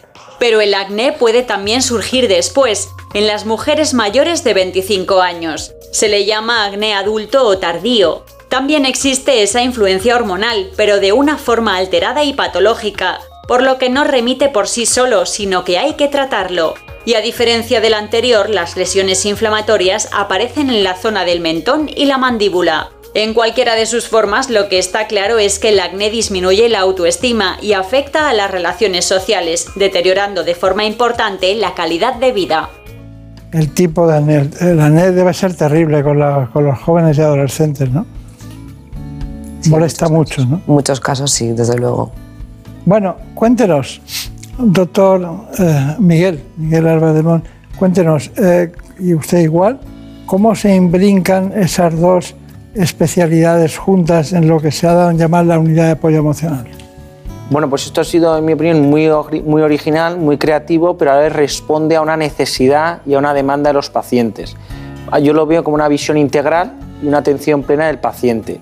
De tal manera que todo paciente que acuda a la consulta por una afección dermatológica, eh, ya sea que tenga detrás o como consecuencia problemas psicológicos, pues les vamos a poder atender. Muy bien, pues doctora Leticia Alonso, ¿usted qué, qué dice como conclusión? Pues eso, que la clave es eh, unir las dos cosas, facilitar al paciente, que a veces le cuesta pedir una atención psicológica, que el propio dermatólogo le vaya a llevar un poco de la mano y vaya a atenderle en conjunto con el psiquiatra ese problema para facilitarle esa atención que a veces les, les cuesta pedir, porque es dura. Bueno, hay una pregunta y es, ¿qué es antes, el estrés y la ansiedad, a una patología o tenemos una patología y en consecuencia tenemos estrés y ansiedad? Yo creo que no hay una respuesta única, dependerá del caso. En algunas patologías es más frecuente que el factor psicológico sea desencadenante, pues antes comentábamos en la psoriasis, y en otros casos, como puede ser a lo mejor la alopecia o el acné, puede estar tanto como desencadenante como consecuencia. Yo creo que dis- distinguir cuál es el huevo y cuál es la gallina es muy difícil, en muchos casos no lo podremos saber, pero lo más importante es ser resolutivos y aliviar el sufrimiento de los pacientes. Está bien. Bueno, entre las conclusiones, eh, ¿usted eh, tiene pacientes de acné? ¿Y de rosácea tiene? Muchos, muchos. Muy habitual, muy habitual, ¿Y qué hace? especialmente habitual. ¿Qué hace? Yo les trato de manera médica, dermatológica habitual, por supuesto, su tratamiento médico, láser, tal, pero muchas veces es muy importante escucharles, individualizar. Es muy importante que el tratamiento sea espe- específicamente en la rosácea a cada paciente y que se sienta atendido, escuchado, apoyado. Está muy bien, está muy bien. Bueno, eh, si tuvieran que concluir la unidad en una expresión, la unidad de apoyo emocional, ¿qué dirían? Integral. Sí. Integral. Yo diría integral. Sí, o colabor- colaboración. O sea, ¿y si no se llevan bien? Como nos han seleccionado, ha habido un proceso de selección muy arduo por el cual se han asegurado que, nos, que congeniemos y que nos claro, entendamos. ¿Se imagina? Muy bien, dermatólogos y psiquiatras. Eh, les invitamos a que profundicen en esta nueva disciplina, la psicodermatología, que tengan mucha suerte en esta nueva andadura y nosotros hemos estado pendientes, somos los primeros que hemos estado pendientes de este asunto. Pues muchas a- gracias. Muchas gracias. Y a Marina Montiel, otra vez, muchas felicidades. Muchísimas gracias. Gracias, Ana. Hasta pronto. Y a ustedes ya lo saben, en cualquier lugar de la economía orgánica está detrás siempre un médico, un aspecto multidisciplinar o quizás por ventura la suerte de encontrar especialistas que trabajan de manera conjunta. Muchas gracias y hasta pronto. En buenas manos. Están oyendo el programa En Buenas Manos del doctor Bartolomé Beltrán. Se emite todas las semanas los sábados de 4 a 6 de la mañana. En buenas manos. Un día descubres que tienes humedades en techos, paredes, están por todas partes. ¿Qué puedes hacer? Llama a Murprotec. Llama al 930 1130 o entra en murprotec.es. Si con las humedades te las tienes que ver, ¿qué puedes hacer? Llama a Murprotec. 930 1130. Murprotec. Cuidando tu hogar, cuidamos de ti. ¿Sabes qué pasó con el cerebro de Einstein? Einstein falleció en 1955. Según sus últimos deseos, fue incinerado y sus restos fueron esparcidos en algún lugar secreto. Pero pocos saben que durante la autopsia el patólogo Thomas Harvey extrajo su cerebro y lo cortó en 240 trozos. En 1998, Harvey y otros científicos devolvieron los restos que tenían, a excepción de 24 piezas que podrían estar actualmente en cualquier parte del planeta. En la tertulia Cero de la Rosa de los Vientos hablaron de esta y otras historias muy interesantes. Si no escuchaste el programa o quieres volver a escuchar cualquier sección a la carta, entra en la web y en la app de Onda Cero. No te pierdas nada. Onda Cero, tu radio. Mira, tenemos que hablar. Lo nuestro no funciona. Cada vez estoy más cansado. Se me hace todo un poco cuesta arriba. Cuando veo que volvemos a empezar, me puede la pereza. Sé que llevamos toda la vida juntos, pero no tenemos futuro. Es pensar en el día de mañana y... Si tú también quieres romper con la rutina, por fin no es lunes con Jaime Cantizano. Los fines de semana desde las 8 de la mañana y siempre que quieras en la web y en la app. Onda Cero, tu radio. Los fines de semana cuidamos de nuestras mascotas con Carlos Rodríguez. Vamos con las consultas, ya sabéis que nos las podéis mandar de cualquier tipo, de cualquier animal y ya está. Cuando el perro se anima mucho, el cachorro lo persigue y hasta le muerde en el costado y ya le ha arrancado pelo. ¿Qué tengo que hacer con eso? ¿Por qué el gato mete los juguetes en el bebedero? ¿Qué le Sí, pasa a este sí. gato? Como el perro y el gato. Cuidaros mucho y como siempre, sois la caña de España. Sábados a las 3, domingos a las 2 y media de la tarde y siempre que quieras en la app y en la web de Onda Cero. Patrocinado por Menforsan, los especialistas en cuidados, higiene y cosmética natural para las mascotas. Te mereces esta radio. Onda Cero, tu radio. Por muy increíble que sea una noticia, si te la cuenta tu madre, te la crees. Si te la cuenta tu hermano, te la crees. Si te la cuenta tu amiga, te la crees. Si te la cuenta Carlos Alsina, Julio Otero o Rafa La Torre, te la crees. Una de las claves de la confianza es la cercanía, la gente que ves todos los días o que escuchas. Porque en un mundo lleno de ruido y de noticias falsas, la credibilidad, la pluralidad, el rigor y la cercanía de Onda Cero hacen de nosotros la radio de confianza. Onda Cero, tu radio.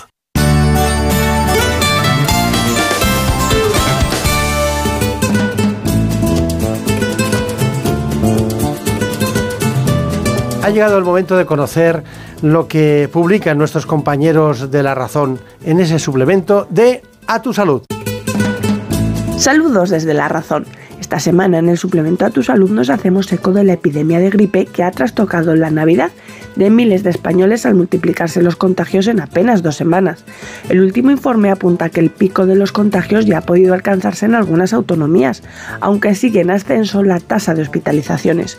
Los expertos lamentan que a pesar de que esta temporada por primera vez los niños de 0 a 5 años sanos podían vacunarse frente a la gripe, tan solo uno de cada cuatro se ha inmunizado, lo que ha podido acelerar los contagios. Además explicamos que cuando se coge la gripe nuestra microbiota cambia, ya que científicos españoles han demostrado que la infección con el virus A altera la resistencia frente a los antibióticos. Y en nuestra sección de alimentación contamos qué hay que comer para protegernos de la gripe, pues una alimentación rica en frutas y vegetales puede aumentar nuestra protección frente al virus. También entrevistamos al doctor Álvaro García, especialista de urología del Hospital Quirón Salud Málaga, quien nos confirma que cada vez acuden más pacientes jóvenes a las revisiones urológicas. Una gran noticia, pues nos recuerda que el cáncer de próstata no suele dar síntomas en fases precoces, pero con el chequeo rutinario se puede detectar a tiempo. Pero como siempre, estos son solo algunos de los contenidos.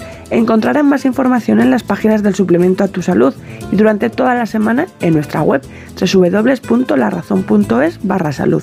Sin más, que pasen una feliz semana y cuídense. En buenas manos. El programa de salud de Onda Cero.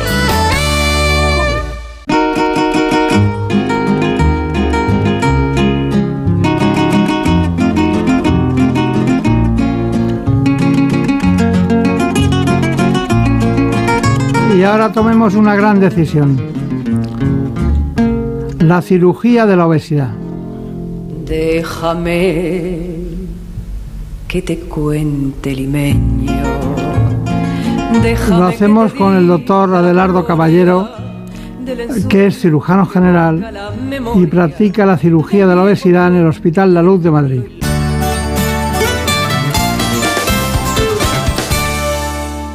Según la Organización Mundial de la Salud, cerca de 1.900 millones de personas padecen sobrepeso y unos 650 millones obesidad, una enfermedad crónica en la que se produce un exceso de grasa corporal, que además es un grave factor de riesgo para sufrir otras patologías.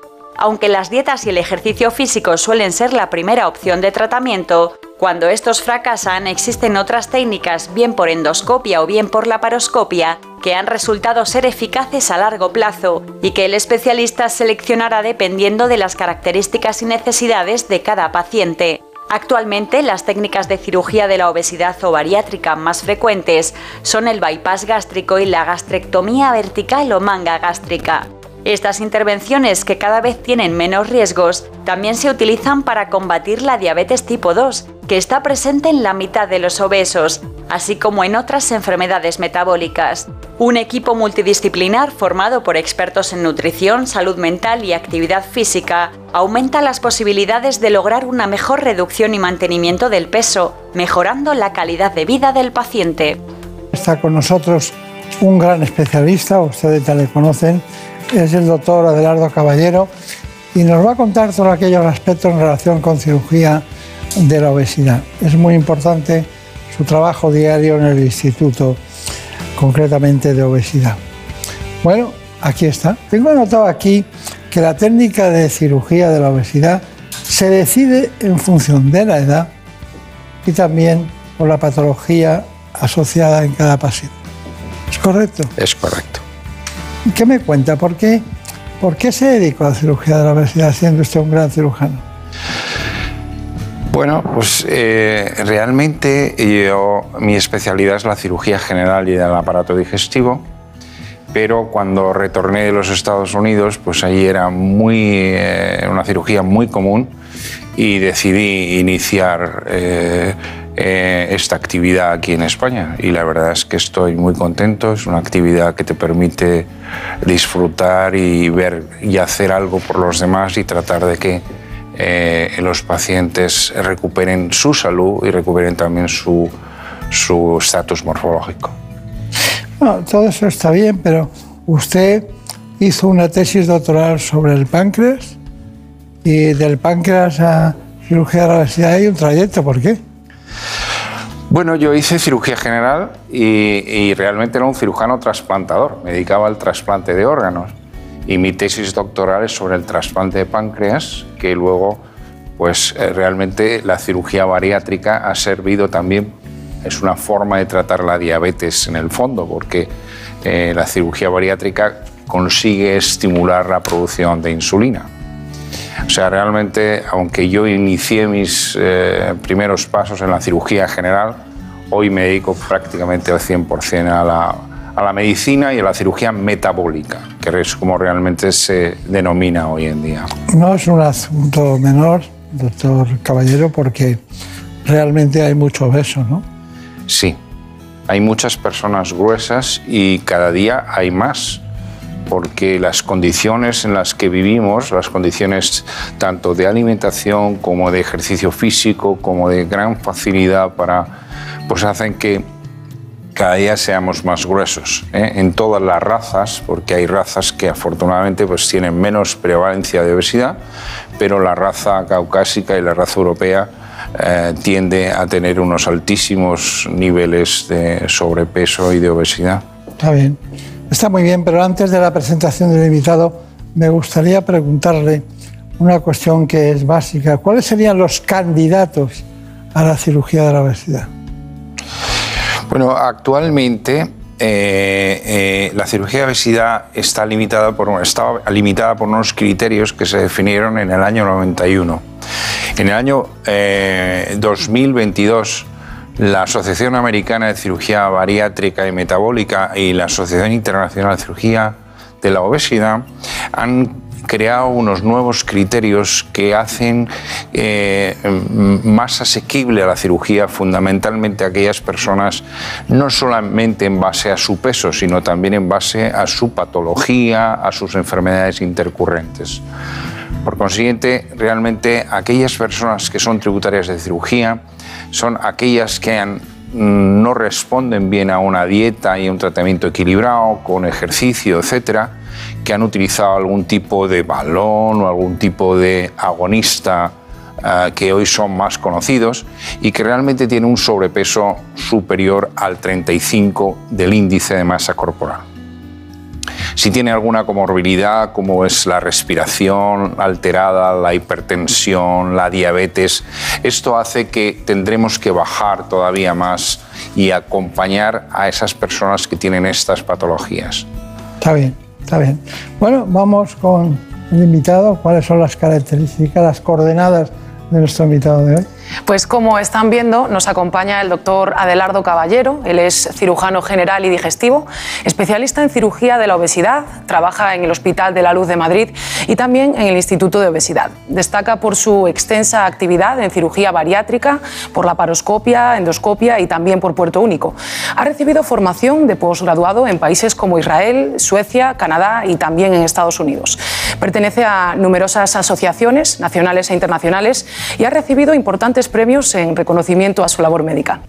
Bueno, doctor Caballero, dicho todo esto, eh, ¿sigue practicando usted el balón intragástrico? Sí. El balón intragástrico es una alternativa más para tratar a los pacientes que tienen obesidad. Es una técnica que ha perdurado en estos eh, últimos 25 años y que además recientemente disponemos de un balón ingerible, un balón que se puede eh, tragar, que va a estar en el estómago durante un tiempo aproximadamente unos cuatro meses y que se va a eliminar, se va a romper y se va a eliminar de forma autóctona, con lo cual no va a requerir anestesia, no va a requerir sedación, requiere cirugía. Y esto simplifica mucho y nos permite centrarnos en el seguimiento, en la reeducación del paciente y en que eh, no tenga rebote a largo plazo. Hemos visto que cuatro meses es un tiempo suficiente como para que el paciente cambie algunas de sus actividades y algunas de sus tics y algunas de sus eh, hábitos que tenía y que gracias a un tratamiento multidisciplinar y gracias a un experto sistema telemático que los podemos, podemos seguir a los pacientes, saber su peso, saber su actividad física, esto nos permite hacer un seguimiento y un cambio de hábitos que eh, nos permiten obtener unos resultados muy buenos y que perduran en el tiempo. Muy bien, antes de entrar en los tipos de cirugía para la obesidad, me gustaría saber si el bypass gástrico está incluido en su catálogo de tratamientos. Sí, por supuesto que sí. Eh, eh, realmente el balón ocuparía una parte de los pacientes que tienen menos peso, menos complicaciones. Luego eh, hacemos tratamientos endoscópicos que también son altamente eficaces en pacientes que tienen obesidades intermedias, que están iniciando un proceso, y en las personas que ya tienen una obesidad más establecida o que ya tienen comorbilidades asociadas, pues tanto la restricción del estómago, la gastroplastia tubular, la manga gástrica o el bypass son dos alternativas que tienen un, resultado eh, muy bueno y que eh, se mantienen en el tiempo y hoy en día se pueden hacer por laparoscopia, por cirugía monopuerto o incluso con cirugía robótica y los resultados son de una disminución enorme de la, de la morbimortalidad. Está bien. Bueno, me gustaría conocer los tipos de cirugía Brenda ¿me los cuentas? Sí, queremos centrar un poco el tema que estamos tratando para entender un poco mejor el trabajo que usted realiza en quirófano. Para ello, les hablamos de cómo se clasifican los pacientes según su índice de masa corporal y entre los distintos tipos de cirugía que existen, cuál es el más adecuado en cada caso. Se lo mostramos. No sé si podría contarnos cuáles son un poco los distintos grados de obesidad que puede presentar un paciente. Bueno, eh, nosotros seguimos un índice internacional que se llama el índice de la masa corporal que depende de la altura del paciente y depende del peso del paciente. Las personas que están entre 20 y 25 tienen un índice de masa corporal normal. ¿eh? Los que tienen entre 25 y 30 estamos hablando de sobrepeso. Y luego a partir de 30, a partir de aquí empieza la obesidad. De 30 a 35 es obesidad de primer grado, de 35 a 40 es obesidad de segundo grado y por encima de 40 estamos hablando de obesidad mórbida. Luego hay un tipo de obesidad especial que es la superobesidad, que son aquellos pacientes que no se pueden operar inicialmente, hay que prepararlos para eh, una cirugía en un futuro. Y entonces, una vez tenemos identificado al, paciente candidato a esa cirugía, ¿cuáles son un poco los tipos de intervenciones que realizan ustedes? Bueno, la intervención dependerá de su índice de masa corporal. Los sobrepesos leves y las obesidades leves de primer grado pueden ser tributarias de un balón intragástrico. Luego, en las personas que tienen una obesidad importante, pero que no llega a una obesidad mórbida, son tributarios de tratamientos endoscópicos o tratamientos con el clip, con el body clip, que es un, dispositivo que se coloca por la paroscopia. Es un tratamiento muy moderno y que se utiliza en personas de no mucho peso. Y luego las personas que tienen cirugía mórbida, en lo primero que hacemos es una gastroplastia, de tal manera que pierdan peso y puedan encontrarse en una de estas situaciones y podamos hacer un bypass con seguridad y sin grandes riesgos. Mientras que los que ya son muy pesados o van a requerir un seguimiento muy estrecho, vamos a recomendar un bypass. En dos situaciones especialmente, que es las personas que son diabéticas y el reflujo gastroesofágico. Bueno, está muy bien, pero hay una, una técnica, el alurión, el alurión, el balón, concretamente alurión, que usted me tiene que contar algunas cosas de. ¿Cómo se implanta y sobre todo eh, eh, qué pérdida de peso hay que esperar? Bueno, en la evolución del balón intragástrico, eh, desde hace unos siete años para acá, disponemos de un nuevo balón que es un balón que se puede ingerir, se puede tragar. Y ese balón llega, se deposita en el estómago, lo vemos por radiografía, por una radioscopia, vemos que el balón está en el estómago y procedemos a su inflado. Eh, el balón va a estar ahí durante unas 16 semanas y a las 16 semanas tiene un filamento, un pequeño filamento que se va a romper. Y en ese momento es cuando esa rotura hace que el balón se abra y que el balón salga todo el contenido líquido que tiene dentro, de tal manera que ya no estamos frente a un balón, estamos frente a un pequeño plástico que se elimina de una manera natural por las heces. Muy bien, pues Brenda Armida, eh, cuéntanos exactamente esa técnica tan avanzada que es el balón de aluminio. Pues sí, entre las distintas técnicas que existen para tratar el problema de la obesidad, nosotros queremos mostrarles una de las más avanzadas, como dice el doctor Beltrán, y cómodas para el paciente, una nueva generación de balones intragástricos. Se coloca de manera ambulatoria y, como nos explica el doctor Caballero, ofrece numerosas ventajas frente al procedimiento tradicional. El balón intragástrico es un dispositivo que está probado, que se utiliza en el mundo desde hace muchísimos años y hoy vamos a, implantar un balón un poco diferente, un balón que tiene unas ventajas grandes porque no necesita anestesia, no necesita eh, invasión, en dos palabras. El balón se implanta, va a estar unas 16 semanas dentro del organismo y esa cápsula se va a inflar dentro del estómago y a las 16 semanas se va a evacuar de forma natural sin que el paciente sienta absolutamente nada. De forma natural a través de las heces, simplemente por obsolescencia programada. Puede ser para preparar a pacientes que se van a operar, pero normalmente está pensado para unas eh, obesidades bajas. Para conseguir un excelente resultado, los pacientes son sometidos a un seguimiento multidisciplinar.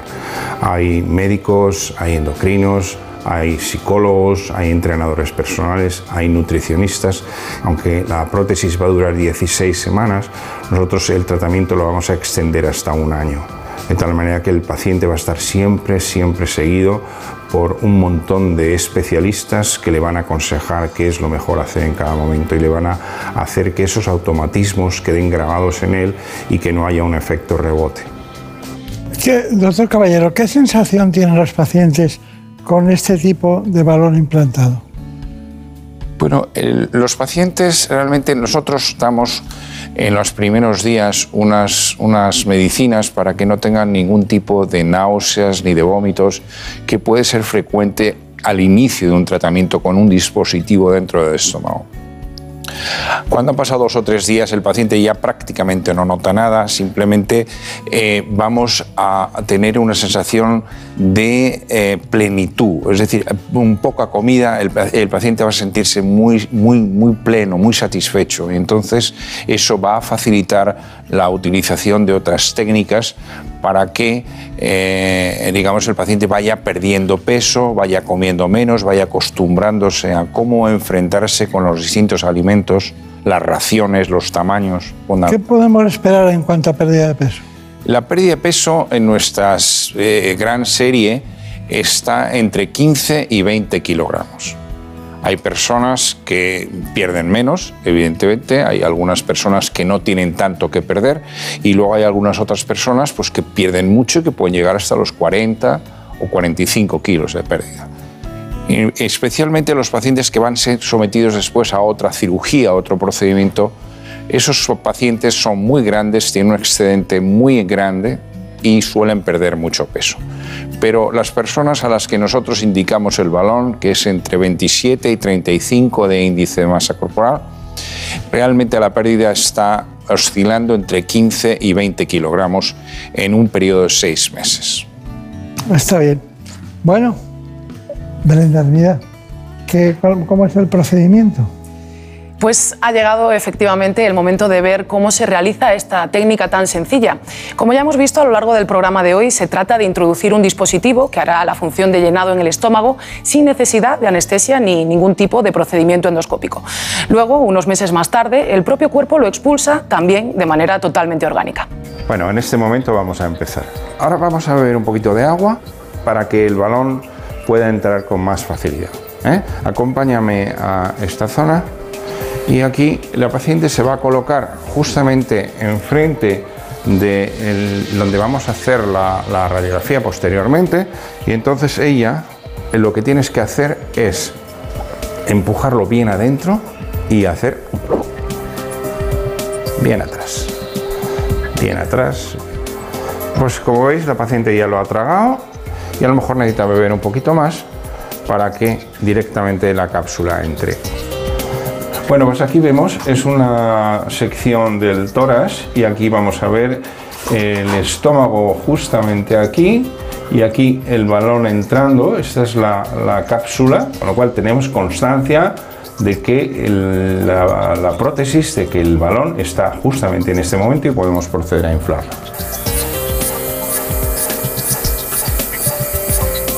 Ya estamos seguros que el balón está en posición, que está inflado, que está bien mantenido y vamos a proceder a retirar el cable de insuflación. Vale, di ah. Ya está. Ya está. Ya está, vale. Bueno, pues muy bien. Ay, Ya se ha terminado todo el procedimiento. Pues mejor de lo que me esperaba. A pesar de lo que habéis visto, mejor de lo que esperaba, ¿eh? En ¿Sí? serio. Y gracias porque me lo has hecho muy cómodo, doctor. De verdad. Bueno, me, Gracias a ti también. me alegro. Qué curioso.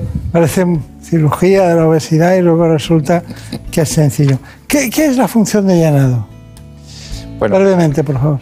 El balón tiene que eh, eh, estar en la situación que tiene que estar dentro del estómago y tiene que tener un cierto grado de volumen para no ser expulsado hacia afuera y tampoco para salir y, ser mm, eh, vomitado. Entonces tiene que tener un volumen que se ha estimado en 500 centímetros cúbicos.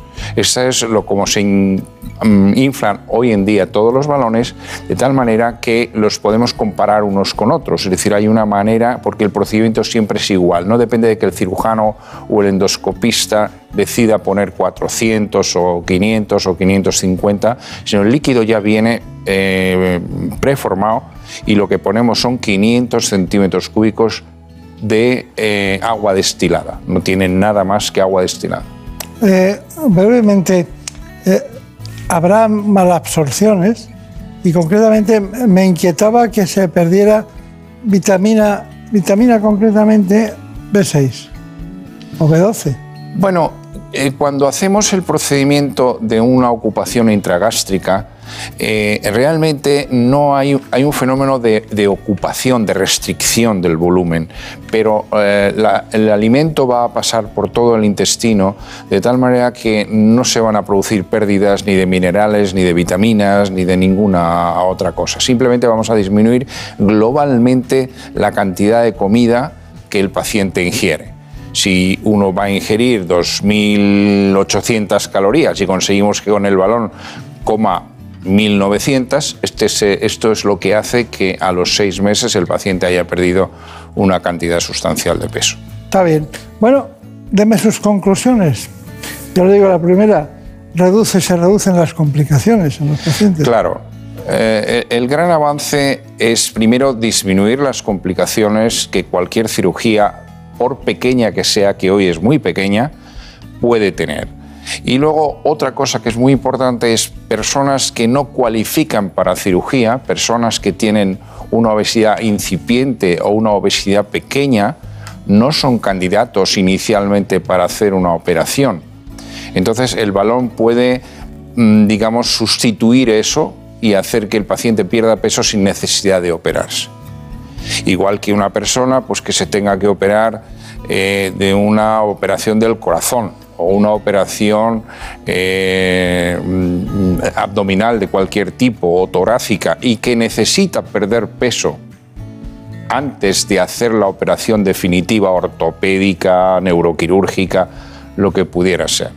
Y no, no, cabe duda que en el caso de que sea una obesidad muy grande, pues puede beneficiar porque hace que esa persona se transforme en una persona con una obesidad más asequible, más operable, con menos riesgos. Me he quedado en el concepto que lo he dicho dos veces ya o tres, el concepto de el abordaje multidisciplinar del proceso. Y bueno, lo dejamos constancia en una de sus conclusiones y le damos las gracias. Ha sido un placer porque no viaje tanto, siempre está por todo el mundo aprendiendo cosas nuevas y también hay que dedicarse a atender a los pacientes españoles, ¿no le parece? Claro que sí. Bueno, pues muchísimas gracias. Felicidades de nuevo. Gracias. Gracias. Y a ti, Brenda, muchas gracias por las informaciones y los reportajes. Gracias. Bueno, doctor Eduardo Caballero, ya sabe que está en su casa, cuando quiera aquí estamos. Muchísimas gracias. Mucha suerte. En buenas manos. Están oyendo el programa En Buenas Manos del doctor Bartolomé Beltrán. Se emite todas las semanas los sábados de 4 a 6 de la mañana. En Buenas Manos.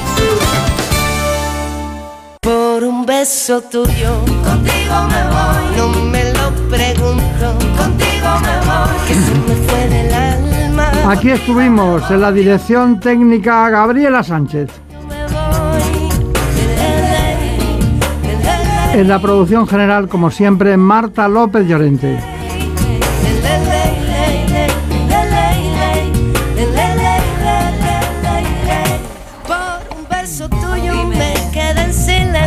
Seguiremos hablando, como siempre, de salud. Por un beso tuyo, contigo me voy. No me lo pregunto, contigo me voy. Que se me fue del alma, contigo me voy. Yo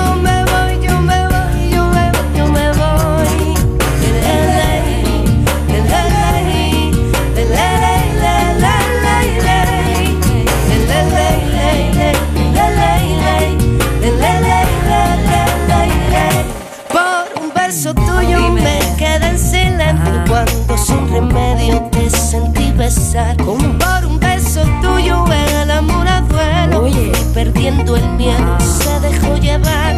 Y se enreda el tiempo mojando los sueños. Y tu boca loca me quiso engañar